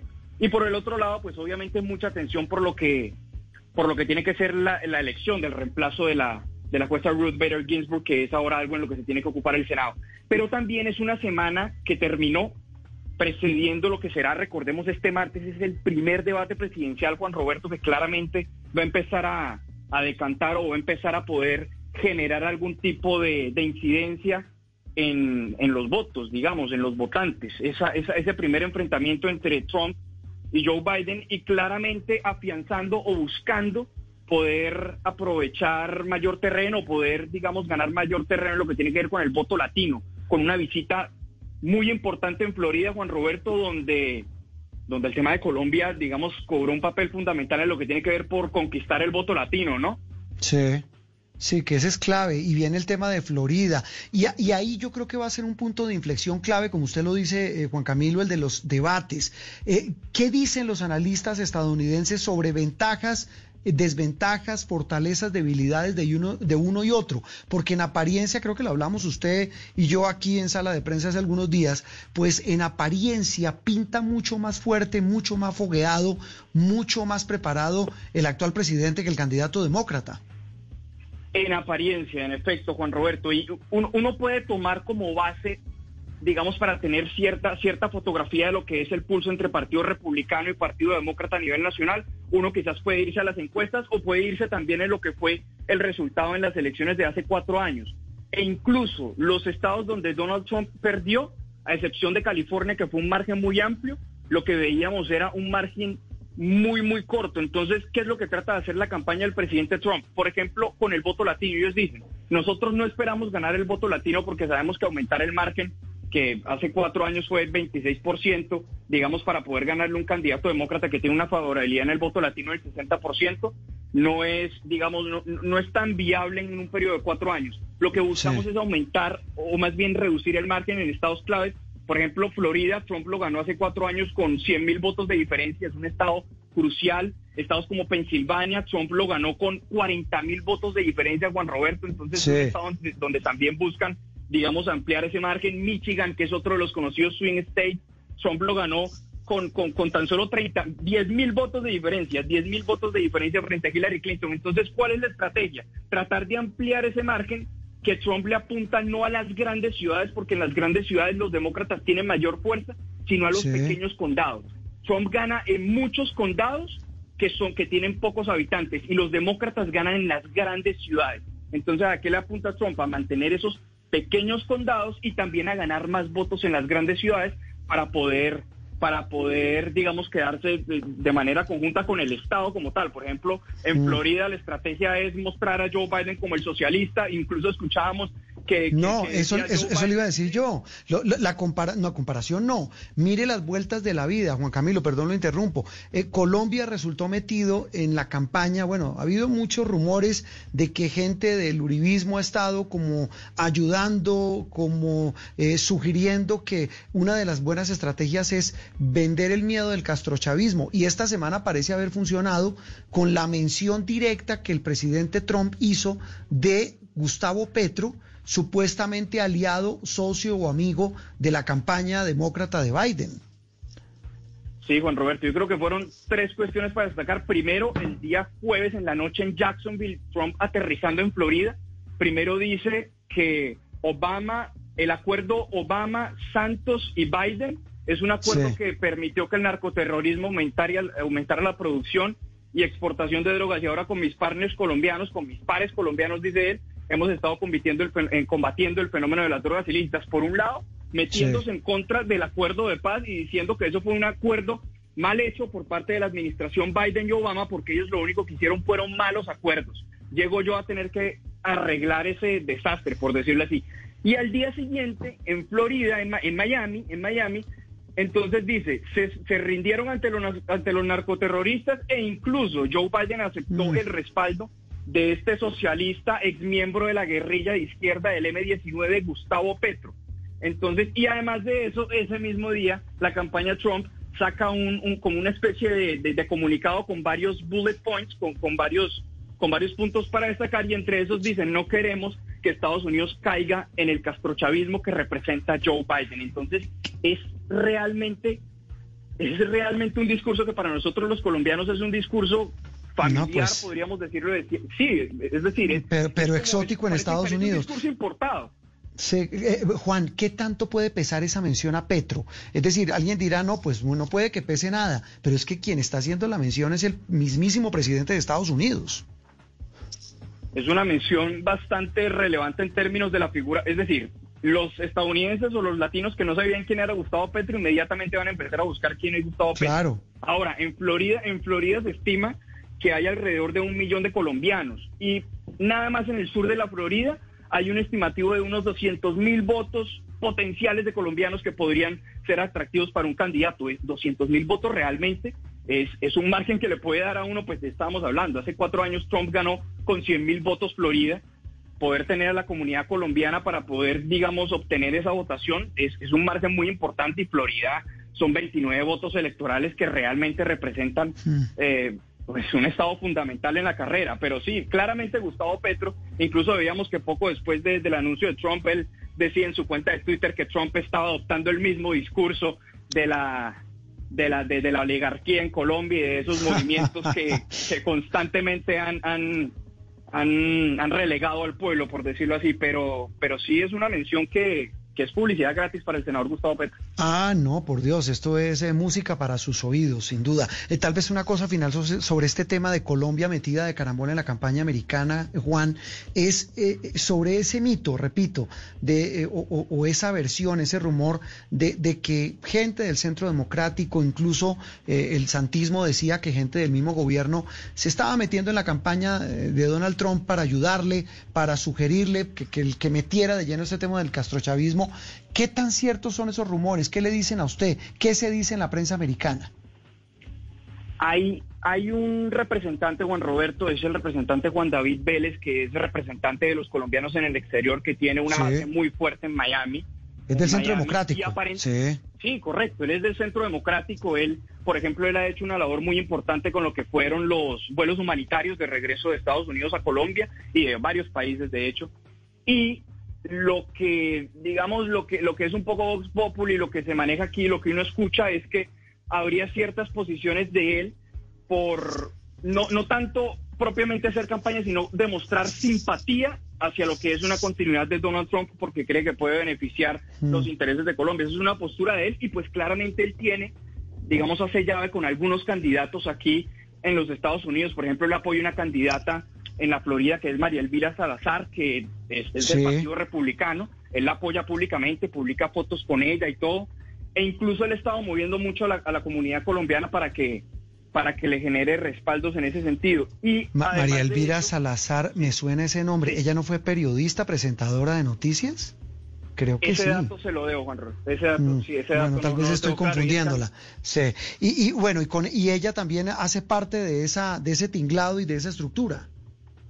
Es del Partido Republicano, sí, claramente. Mm. Ella, digamos que, que, que ella pues pueda apuntarle a votos que, que eventualmente en la comunidad colombiana le pueda, le pueda representar eh, el representante Vélez. Y también ha habido, digamos, unas publicaciones en medios locales, particularmente locales de Miami, de la Florida, Sí. particularmente como la senadora María Fernanda Cabal, quien ha, digamos, ha mostrado, esto sí no es ningún secreto, ha mostrado constantemente simpatía por una continuidad de la administración Trump. Entonces, digamos que es naturalmente el partido de gobierno, el Centro Democrático, que le está haciendo muchísima fuerza a una continuidad del presidente Donald Trump. Y son manifestaciones no solamente de estos que menciono, sino también en Colombia se ven a través de redes sociales, manifestaciones como la del senador Carlos Felipe Mejía, manifestaciones de otros parlamentarios que replican mensajes del presidente Trump, por ejemplo ese mensaje de, de que Biden, Obama y Santos se rindieron ante el narcoterrorismo, pues obviamente eso es un mensaje que empezaron a capitalizar ellos y a mostrar que, que es un acuerdo que es visto en la comunidad internacional como una rendición de,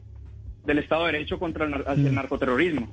Sí, eh, Juan, termino esta trivia con dos preguntas claves. Eh, ¿Cuándo es el primer debate que usted mencionaba? ¿No recuerda la fecha? El mar este martes, Juan Roberto. Este, martes, es el primer debate. En Ohio.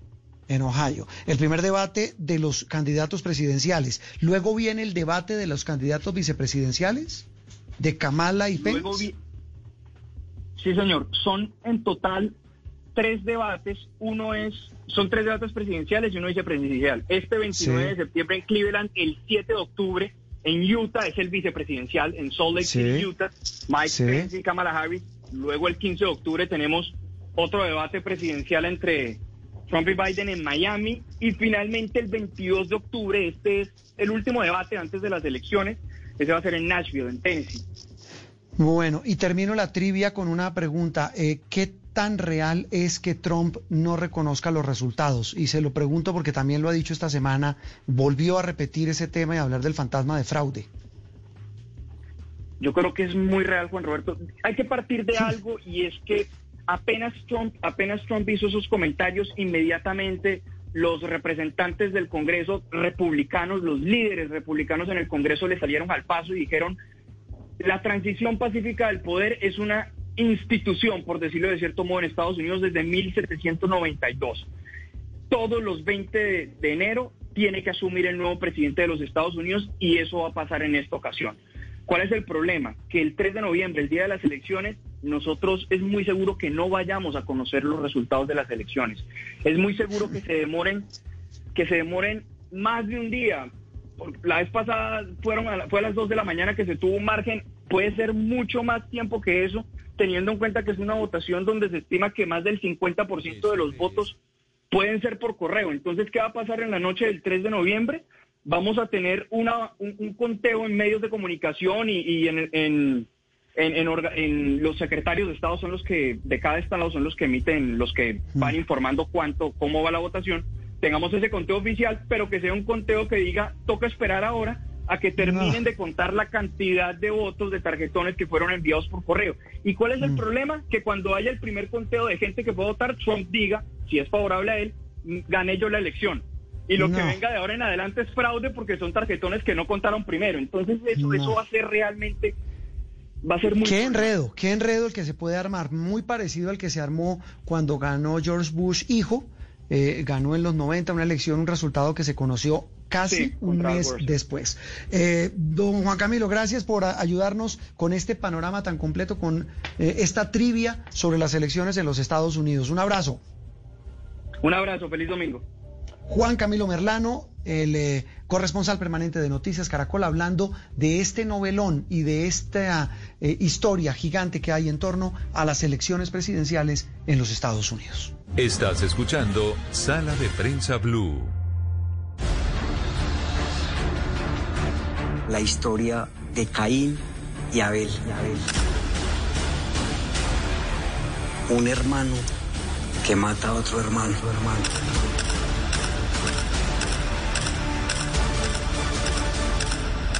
Esto que ustedes escuchan aquí en Sala de Prensa Blue es parte del tráiler, de la presentación maravillosa de una de las obras más importantes, mm, digamos, del periodismo de los últimos tiempos y de la televisión y que hoy se convierte en motivo de orgullo para Colombia. Es El Testigo, una producción de Caracol Televisión que hace un relato como bien tiene que ser, con imágenes y con testimonios de más de 25 años de carrera de el mejor periodista y fotógrafo del conflicto armado en Colombia, don Jesús Abad Colorado. Pues este documental, El Testigo, llegó a los Emmy y ha sido nominado por Colombia en los Emmy Internacional de este año 2020. Un motivo de orgullo, repito, porque estamos hablando de las grandes ligas. Esto es el Oscar de la televisión, el que se está jugando el testigo de Jesús Abad Colorado. Don Jesús, un gusto saludarlo como siempre. Gracias por atendernos hoy en Sala de Prensa Blue. Eh, Juan Roberto, no, mm, el gusto es mío de volver a estar con ustedes de nuevo en sala de prensa esta mañana de domingo. Oiga, eh, Chucho, pues eh, muy contentos eh, los que los que sabemos todo lo que hay detrás, los que sabemos esa lucha, ese esfuerzo, ese tesón, esa mística suya para hacer lo que ha hecho en tantos años de capturar con su cámara esos momentos tan dolorosos y tan difíciles, pues nos da una enorme alegría que se reconozca ese trabajo a través del testigo, eh, Chucho. Pues Juan Roberto, mire, para, para mí también es muy, muy bonito porque entiendo no solamente el reconocimiento al trabajo de- de- del periodismo gráfico, del periodismo de nuestro país, que tiene gente muy buena en este ejercicio, sino también al tesón que le puso una directora como Kate Hall con Guillermo Galdós y que Caracol en su franja de documentales eh, le hubiera apostado para, para contar esta historia eh, en un país que necesita sacudirse, pero sobre todo que es muy importante que la comunidad internacional entienda que el conflicto colombiano, más allá de un tema de carteles, es un tema en donde los campesinos, hombres y mujeres, son protagonistas de esos dolores, del desplazamiento, del despojo, y que es por ellos que mi trabajo, digamos, es una constante, pero también es una plegaria para pedirle a la gente de nuestro país, basta ya, no más, porque no quiero que este país vuelva a sumirse como lo estoy sintiendo en medio de la violencia. Y lo veíamos eh, esta semana, bueno, casi todas las semanas, eh, Chucho, y lo hablábamos al comienzo de sala de prensa con lo que pasó esta semana en el Cauca, la muerte de esta mujer, eh, lo que sigue pasando, las amenazas a estos eh, soldados que realizaban labores de desminado, absolutamente humillados por las disidencias. Parece un país inerme, impotente y una sociedad repito, en la mitad de ese conflicto, eh, eh, Jesús, eh, si uno quisiera retratarle a quien no ha visto este documental, ¿cómo lo puede retratar? ¿Cómo lo puede describir? Sí, eh, mm, Juan Roberto, permíteme hacer una pequeña eh, aporte a lo que estabas diciendo, porque yo aquí quiero reconocer lo que está significando, es el papel de la, de, de la imagen y la palabra el Sí. papel de la fotografía a partir de un celular, no, ya no de una cámara profesional, de un reportero gráfico, sino la cámara en la mano de un campesino, de un poblador en el Catatumbo, en el Cauca o en Nariño, y es el, el- el testimonio las primeras imágenes, así sea con un celular sencillo, pero es lo que puede jugar ese trabajo como documento para contar, para narrar, para hacer justicia, para buscar la verdad. Entonces, eh, eh, eso para mí, lo que está sucediendo, así sea muy doloroso, tengo que decirle a la gente el papel que están jugando, eh, lo, lo visual. Eh, y, y- y lo digo yo desde la fotografía, que siempre y desde hace muchos años aprendí a decir que una imagen no vale más que mil palabras, porque en el periodismo he aprendido que tienen que ser las dos de la mano, imagen y palabra, para dejar un testimonio contra el olvido, pero especialmente para que no repitamos. Y, y es ahí donde quiero, eh, con, con tu pregunta, es, en, en ese documental hay seis historias, y la primera historia es muy particular porque nació hace 60 años, en 1960, en el mes de agosto, un 17 de agosto del, del año 60, cuando matan a mi abuelo, al hijo menor, o sea, al tío, eh, a un hermano de mi padre, y mi abuela se muere de pena moral por el asesinato de esos dos seres. Digamos que esa es la primera historia y hay cinco más que estoy contando que son eh, a partir de algunas de esas fotografías que hacen parte de la memoria de Colombia, como es eh, el testimonio en la iglesia de Bojayá, ese Cristo mutilado, haber visto enterrar los muertos en la iglesia, ver a un niño de 10 años en el municipio de San Carlos después de una matanza cometida por los paras, eh, vistiendo, eh, ayudando a vestir los muertos de esa tragedia, historias de Medellín, historias de, de la Comuna 13, pero también hay una historia muy bella en el municipio de Granada y es como Beatriz García se casó en medio de la guerra con Óscar Giraldo cuando estaban buscando entre los muertos a la gente producto de un ataque de la guerrilla de las FARC. Y, y bueno, y cerraría para resumir con una historia que es la de Camila. Es una joven que a los 13 años la vi enterrando una cruz en San José de Apartado, allá en las montañas de Urabá, en la serranía de Avivi. Ella estaba enterrando a su padre, a su madrastra y a dos hermanitos de 20 meses y 5 años en, en una matanza que hicieron los paramilitares con la Brigada 17 del Ejército. Y a Camila, esas fotografías fueron en, a fines de febrero del 2005 y esas fotografías nunca fueron publicadas. Se conocieron dos o tres, pero resulta que en el año 2017, un 31 de enero, me encontré de nuevo a esa niña que a los 13 años enterró a su familia, la vi ya con un uniforme de la guerrilla de las FARC, pero tenía la esperanza de empezar a construir la paz, que es a la que yo siempre le he apostado. Mm, eh, Chucho, tal vez una cosa final es más que un agradecimiento de, parte de tantas generaciones porque usted tuvo, tiene y ha tenido la valentía de meterse en esas zonas. Nos encontramos, usted y yo, en más de una cobertura de guerra en muchas regiones del país y, tal vez el mejor, la mejor recompensa se la cuento estoy a los oyentes, la comparto.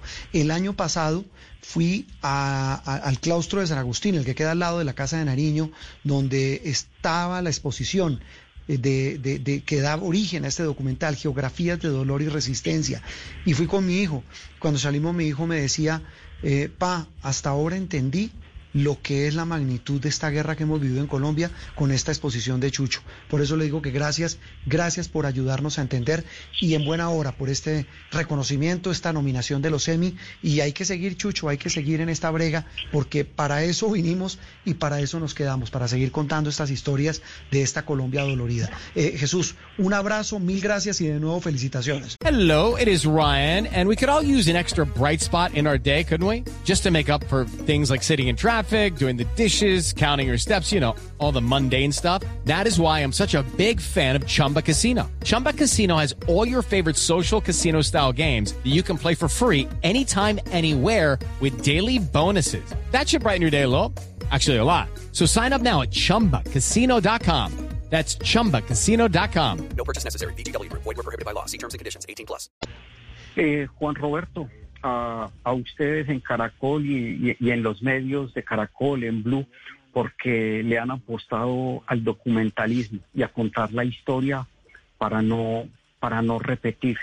Y el próximo año espero que nos veamos en el lanzamiento de los libros del testigo, sí. que van a salir cuatro tomos, van a salir cuatro tomos, o sea, es un libro dividido en cuatro tomos que va a ser muy importante como herramienta pedagógica para mirarnos en ese espejo roto que la gente en, las, en los colegios o universidades o en las salas de cada casa nos podamos ver ahí, pero entender por qué es necesario trabajar por una paz que a veces parece lejana, pero para eso necesitamos una reflexión y luchar contra, contra todo tipo de violencia. Jesús Abad Colorado, protagonista del documental El Testigo, nominado a los Emmy Internacional 2020. Muchas gracias Jesús, un abrazo. Hasta pronto. Seguimos aquí, muy pronto, en Sala de Prensa Blue. Que contar, contar, contar. Solo le pido a Dios que la guerra no me sea indiferente. Es un monstruo grande y pisa fuerte toda la pobre inocencia de la gente.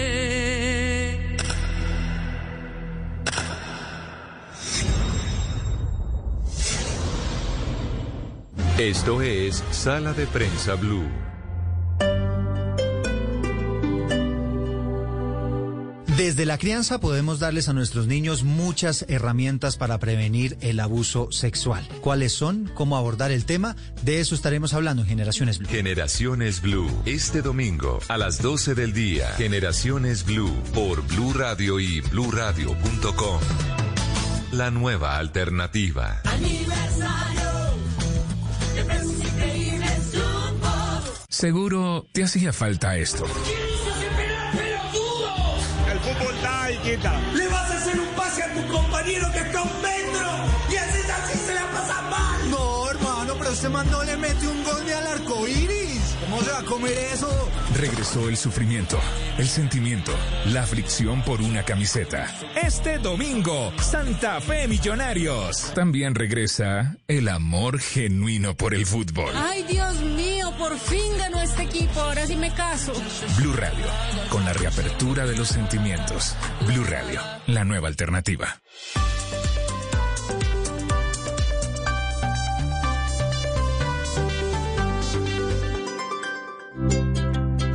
¿Qué es ser mamá? Ser mamá es enseñar. Es ser el centro, el comienzo y el final de la familia. Es hacer cada momento especial. Es unir las generaciones y pasar el legado. Tal como hace mucho tiempo, ella te lo pasó a ti. Super Arepa. La harina para hacer arepas de las super mamás. Trabajamos pensando en usted. Aquí en Sala de Prensa Blue se lo contamos de una manera clara y diferente.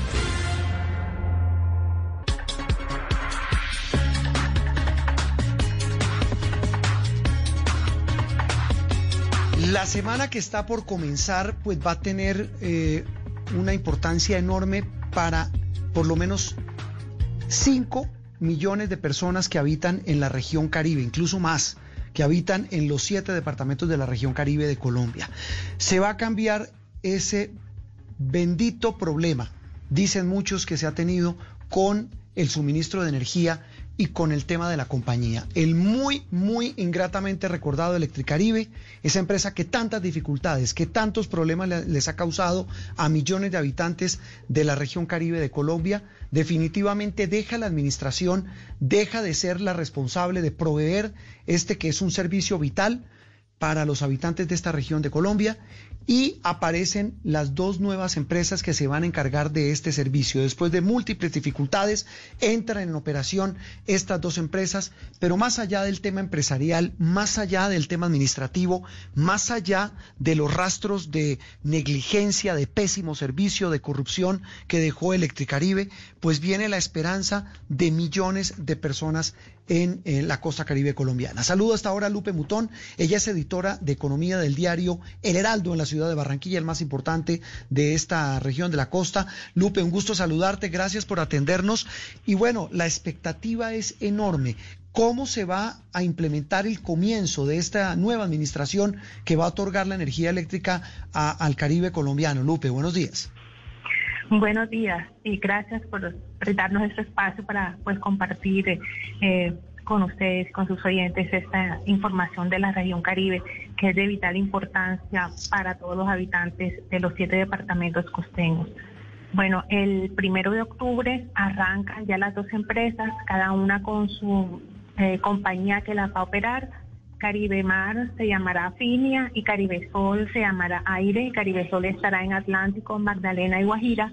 Y Caribe Mar o Afinia estará en Córdoba, Sucre, Bolívar, Bolívar y Cesar. Es, esta llegada de estas nuevas empresas se recibe con grandes expectativas eh, por parte de los habitantes de la región debido a que durante más de 10 años se ha padecido de un servicio eh, de energía con una calidad muy deteriorada y que ha generado eh, inconformismo social y ha llevado hasta pues protestas, sonadas, todo tipo de situaciones de orden público en la región. Este, este cambio, Lupe, ¿qué va a implicar eh, en la gente? Claro, para la gente la expectativa es que tenga buen servicio, que no le dañen ni los abanicos, ni la nevera, ni el televisor por cuenta de los cambios de voltaje. Pero eh, en resumidas cuentas, ¿qué cambia a partir del primero de octubre? Bueno, se, eh, hay unos compromisos por parte de las dos compañías, bueno, EPM, que va a estar eh, al frente de Caribe Mar o Apiña, y va a estar el Consorcio de Energía de la Costa con Aire o Caribe Sol. Hay unos compromisos de inversión muy importantes que superan los eh, 8.7 billones en los próximos 10 años y con unas metas muy puntuales que buscan reducir los niveles de, pérdida de energía y mejorar la calidad. Esto va a implicar que estas inversiones que no se hicieron durante muchísimo tiempo van a poder permitir modernizar las redes de energía en la región y pues por ende mejorar también la calidad. Se va a dejar de pronto de, de tener eh, interrupciones de luz por más de 10 horas, barrios que de pronto se le va la luz por días, que se le iba la luz por días. Ya esta situación va a cambiar drásticamente porque pues va a mejorar, al mejorar las redes habrá un mejor servicio en los hogares y también pues en las industrias. Ese cambio de redes, Lupe, eh, pues obviamente no es de un día para otro, de la, de la noche a la mañana. Eh, eso implicará cambios paulatinos. Eh, más o menos, ¿qué calculan las dos empresas Caribe Mar y Caribe Sol? que cuándo puede realmente mejorarse sustancialmente el servicio para los habitantes de la región Caribe. Bueno, de ellos eh, al comienzo de, este año había un panorama muy diferente en la región, pero debido al tema de la, de la pandemia, estos indicadores, eh, sobre todo en cuanto a nivel de pérdida de energía por temas de, calidad, aumentaron, es decir, se deterioraron aún más de lo que estaban. Entonces, eh, inicialmente se había proyectado que de pronto el primer año iba a haber mejoras, pero lo que se está esperando es que en un tiempo, tal vez entre uno y dos años, ya se empiece a evidenciar de manera ya concreta en toda la, región una mejora. Sin embargo, las inversiones deben empezar a, hacerlas desde el momento en que llegan, pero debido a, a, pues a los inconvenientes tan grandes que hay, no se verá reflejado de pronto de manera inmediata como todos quisiéramos. No, pues claro, el, tema es que también el desespero de la gente es grande. Eh, Lupe, otro aspecto, la otra cara de la moneda, es el tema de las tarifas. ¿Hay alguna, alguna señal que indique que habrá aumento, que se van a mantener los precios, que se van a mantener lo que pagan hoy los costeños por el servicio de energía, que no es para nada bueno? Sí, eh, bueno, lo más probable es que se haya se dé un ajuste. Em, bueno, ya el, el, el, gobierno está ya tramitando el tema del nuevo régimen tarifario que es especial para la región Caribe, teniendo en cuenta que se van a remunerar a medida que se hagan las inversiones y mejore el servicio. También, pues esto se reflejará un poco en la tarifa. Lo que han dicho los nuevos operadores es que esto no será un aumento eh, drástico, inmediato, sino que será em, diferido o tal vez pues eh, a lo largo de estos años y lo que va pues a, permitir que no sea tan duro el golpe al bolsillo de los de los usuarios. Sí, eso, no lo soportarían, pero también viene otra cara de la moneda, Lupe, ya para terminar, y es eh, e, ese tema doloroso, difícil, incómodo, que es lo que muchos han denominado la cultura de no pago, incluso la piratería en el uso de las redes de energía. E, e, en ese asunto, en ese tema, ¿qué se prevé que hagan estas empresas, estas nuevas administraciones de la energía en la costa? Sí, estas empresas eh, bueno, ellos antes de entrar al mercado ya tenían como bien ubicados los problemas y bien identificados los problemas que se estaban presentando en la región y precisamente uno es este, el problema de, barrios subnormales y problemas de pérdida de energía que ahí incluye también el tema de, robo de energía. Entonces es uno de los frentes en los que se va a trabajar para poder superarlo y en la medida del de, tema de, de recaudo o de pago, lo que ellos confían es en que en la medida que mejore la calidad del servicio, mejore también el indicador de recaudo, porque en otros servicios públicos, tal vez como el de gas natural y agua, se ve que eh, pues sí realmente los usuarios están pagando puntual. Entonces de pronto puede estar asociado, pues de acuerdo a algunos analistas, podría estar asociado a este inconformismo que hay frente a la mala calidad que lleva a que muchas personas dejen de pagar. Ah, no, claro, eso sí, eso sí es lógico. Cuando haya buen servicio, muchos van a decir, pues yo no, ya no tendré disculpa para evadir el pago de la energía. Eh, Lupe Mutón es la editora económica del diario El Heraldo. Salúdenos a su directora Erika Fontalvo, una gran amiga de esta casa. Un abrazo a todos y pues desde el primero, muy pendientes de qué va a cambiar en la vida de los costeños por cuenta de la nueva administración de la energía, de la energía eléctrica en la región Caribe. Un abrazo, Lupe. Claro que sí, muchas gracias. El martes estará aquí el presidente, pues Iván Duque, presentando precisamente estas dos nuevas compañías que llegan a la región en unos actos especiales que va a ser uno en Barranquilla y otro en Cartagena. Sí, señora, la energía, el nuevo voltaje, la, la recarga energética para la región Caribe de nuestro país. Seguimos en sala de prensa.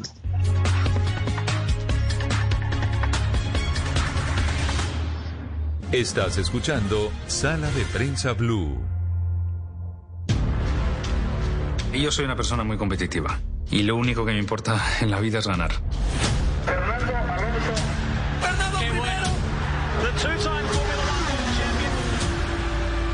This is Fernando. Total Access. Competitivo non solo in pista, ma anche nella vita. Bueno, seguimos en sala de prensa Blue. Hoy ha sido día de documentales, de tráiler. Hablábamos del Testigo, nominada a los Emmy, el documental de Caracol Televisión.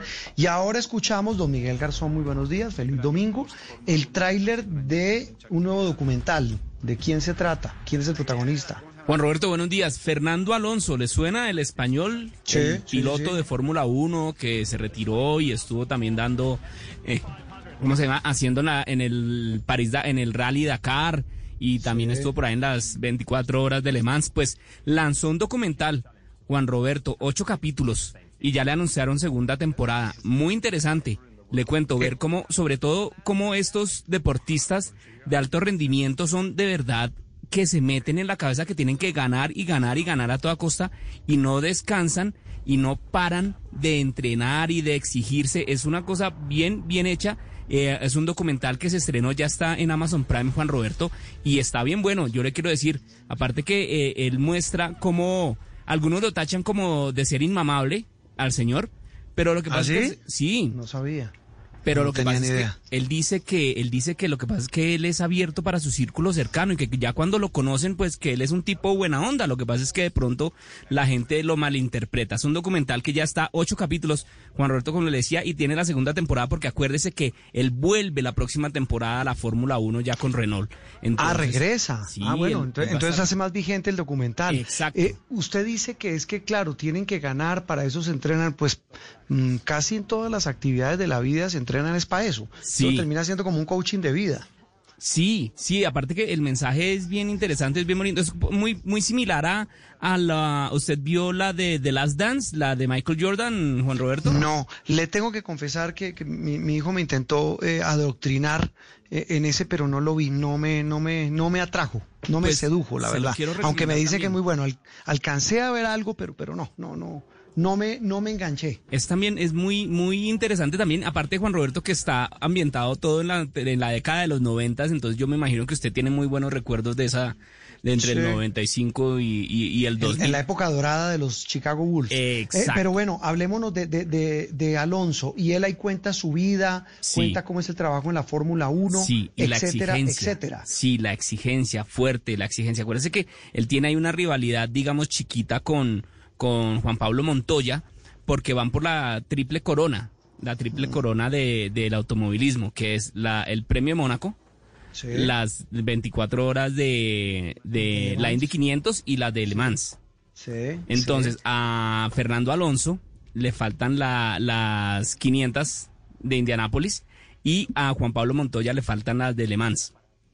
Entonces, eh, el primero que haga esa, el primero que gane cualquiera de esas dos competencias se corona como el nuevo piloto que tenga esas tres Pero- competiciones, la gran pero corona de Montoya las- ya no, Montoya ya, Pero el, que, el que creo que compite ahora es el hijo. Sí, Creo- pero creo Montoya también hijo. compitió hace poquito en las de Le Mans. No lo logró, pero también estuvo por ahí corriendo.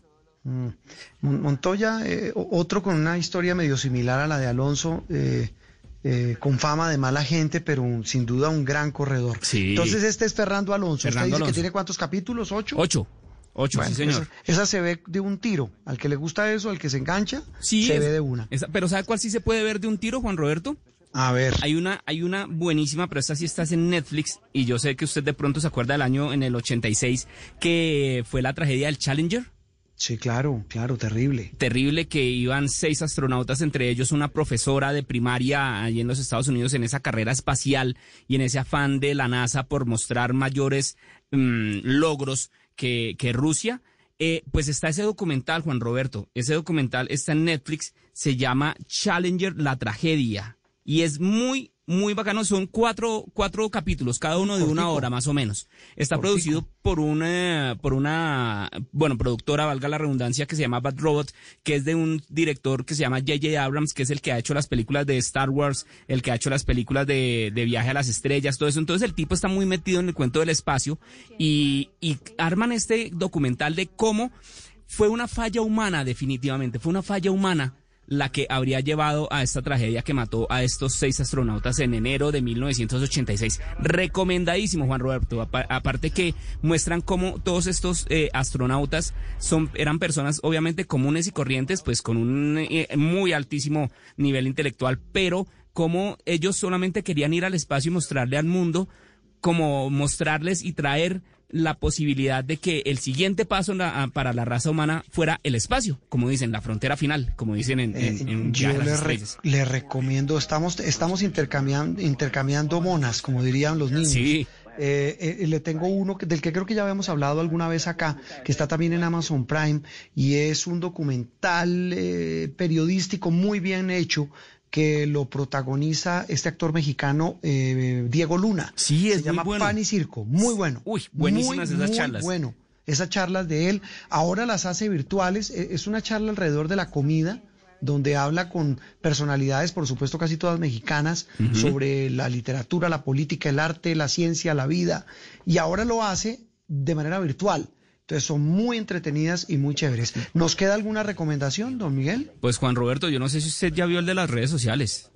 El- Mire, me, me lo, lo pude ver la semana pasada, ese sí es de una hora y media, hora y cuarenta, Sí. está en Netflix, ¿me corrige? Sí, señor, Es Netflix. impresionante, es demoledor. Y le quiero decir, nos pone a pensar a todos en qué monstruo se nos convirtieron estas redes sociales. Sí, un, un titán que se puede salir de las manos. Acuérdese, usted se acuerda, Juan Roberto, que hubo un hubo una noticia que habló de una dos inteligencias artificiales creadas, Sí. obviamente, y que se empezaron a comunicar entre ellas en un lenguaje que nadie entendía, pero se estaban comunicando, entonces tocó bajarles el taco, tocó Sí. desconectarlas para que ellas no siguieran. Imagínense el susto. Y con las redes sociales puede, se puede volver igual. Esto es un monstruo que se está creciendo y, y- y- y nosotros, pues, lo consumimos y sin darnos cuenta, estamos haciendo lo que nos mandan. Algunos. Sí, lo que nos mandan, generamos unas necesidades que no teníamos, un- una cantidad de cosas que nos ponen a pensar con este documental que habla de los peligros de las redes sociales. Además que pues los, ahí que tenemos, los que hablan no son los que, divertirnos. los que hablan no son personas de afuerita, No. sino son los que crearon eso. O sea, son los Bueno, que estuvieron adentro y el que dicen esto, esto está El complicado. protagonista del documental es un señor que ayudó a diseñar, y usted me corrige, toda la plataforma y todo lo que tiene que ver con Facebook. Y ahora dice, primero, que está más arrepentido de, de hacer, de haberse prestado para eso. Y segundo, dice que lo que se está creando es una prácticamente una enfermedad, una adicción que puede llevar especialmente a los más jóvenes a una situación muy compleja. Esa es la cara no amable de las redes sociales que, repito, no deben ser satanizadas. Hmm. Nos vamos, don Miguel, para poder ver todos estos documentales. Sí, no, eso le saca uno tiempito, hay que verlos, pero, pero sí. Y hoy domingo por la tarde, chévere ver un, sacar una horita. Obviamente no se los ve uno todos de un tacazo, pero hay que sacarle tiempo a todo. Eso es plan de tarde con lluvia, con chocolate y viendo documental. Don Miguel, lo dejamos. Juan Roberto, muchas gracias. Eh, bueno, usted me decía que entonces, repito, Fernando, que ya está en, Amazon. en línea, en Amazon. Eh, hablamos del Challenger, que está en. Netflix. En Netflix, sí, señor. Eh, también en Netflix el del dilema de las redes sociales y el que le mencionaba El de Diego. Luna de Pan y Circo, que está en Amazon. Sí, sí, bueno,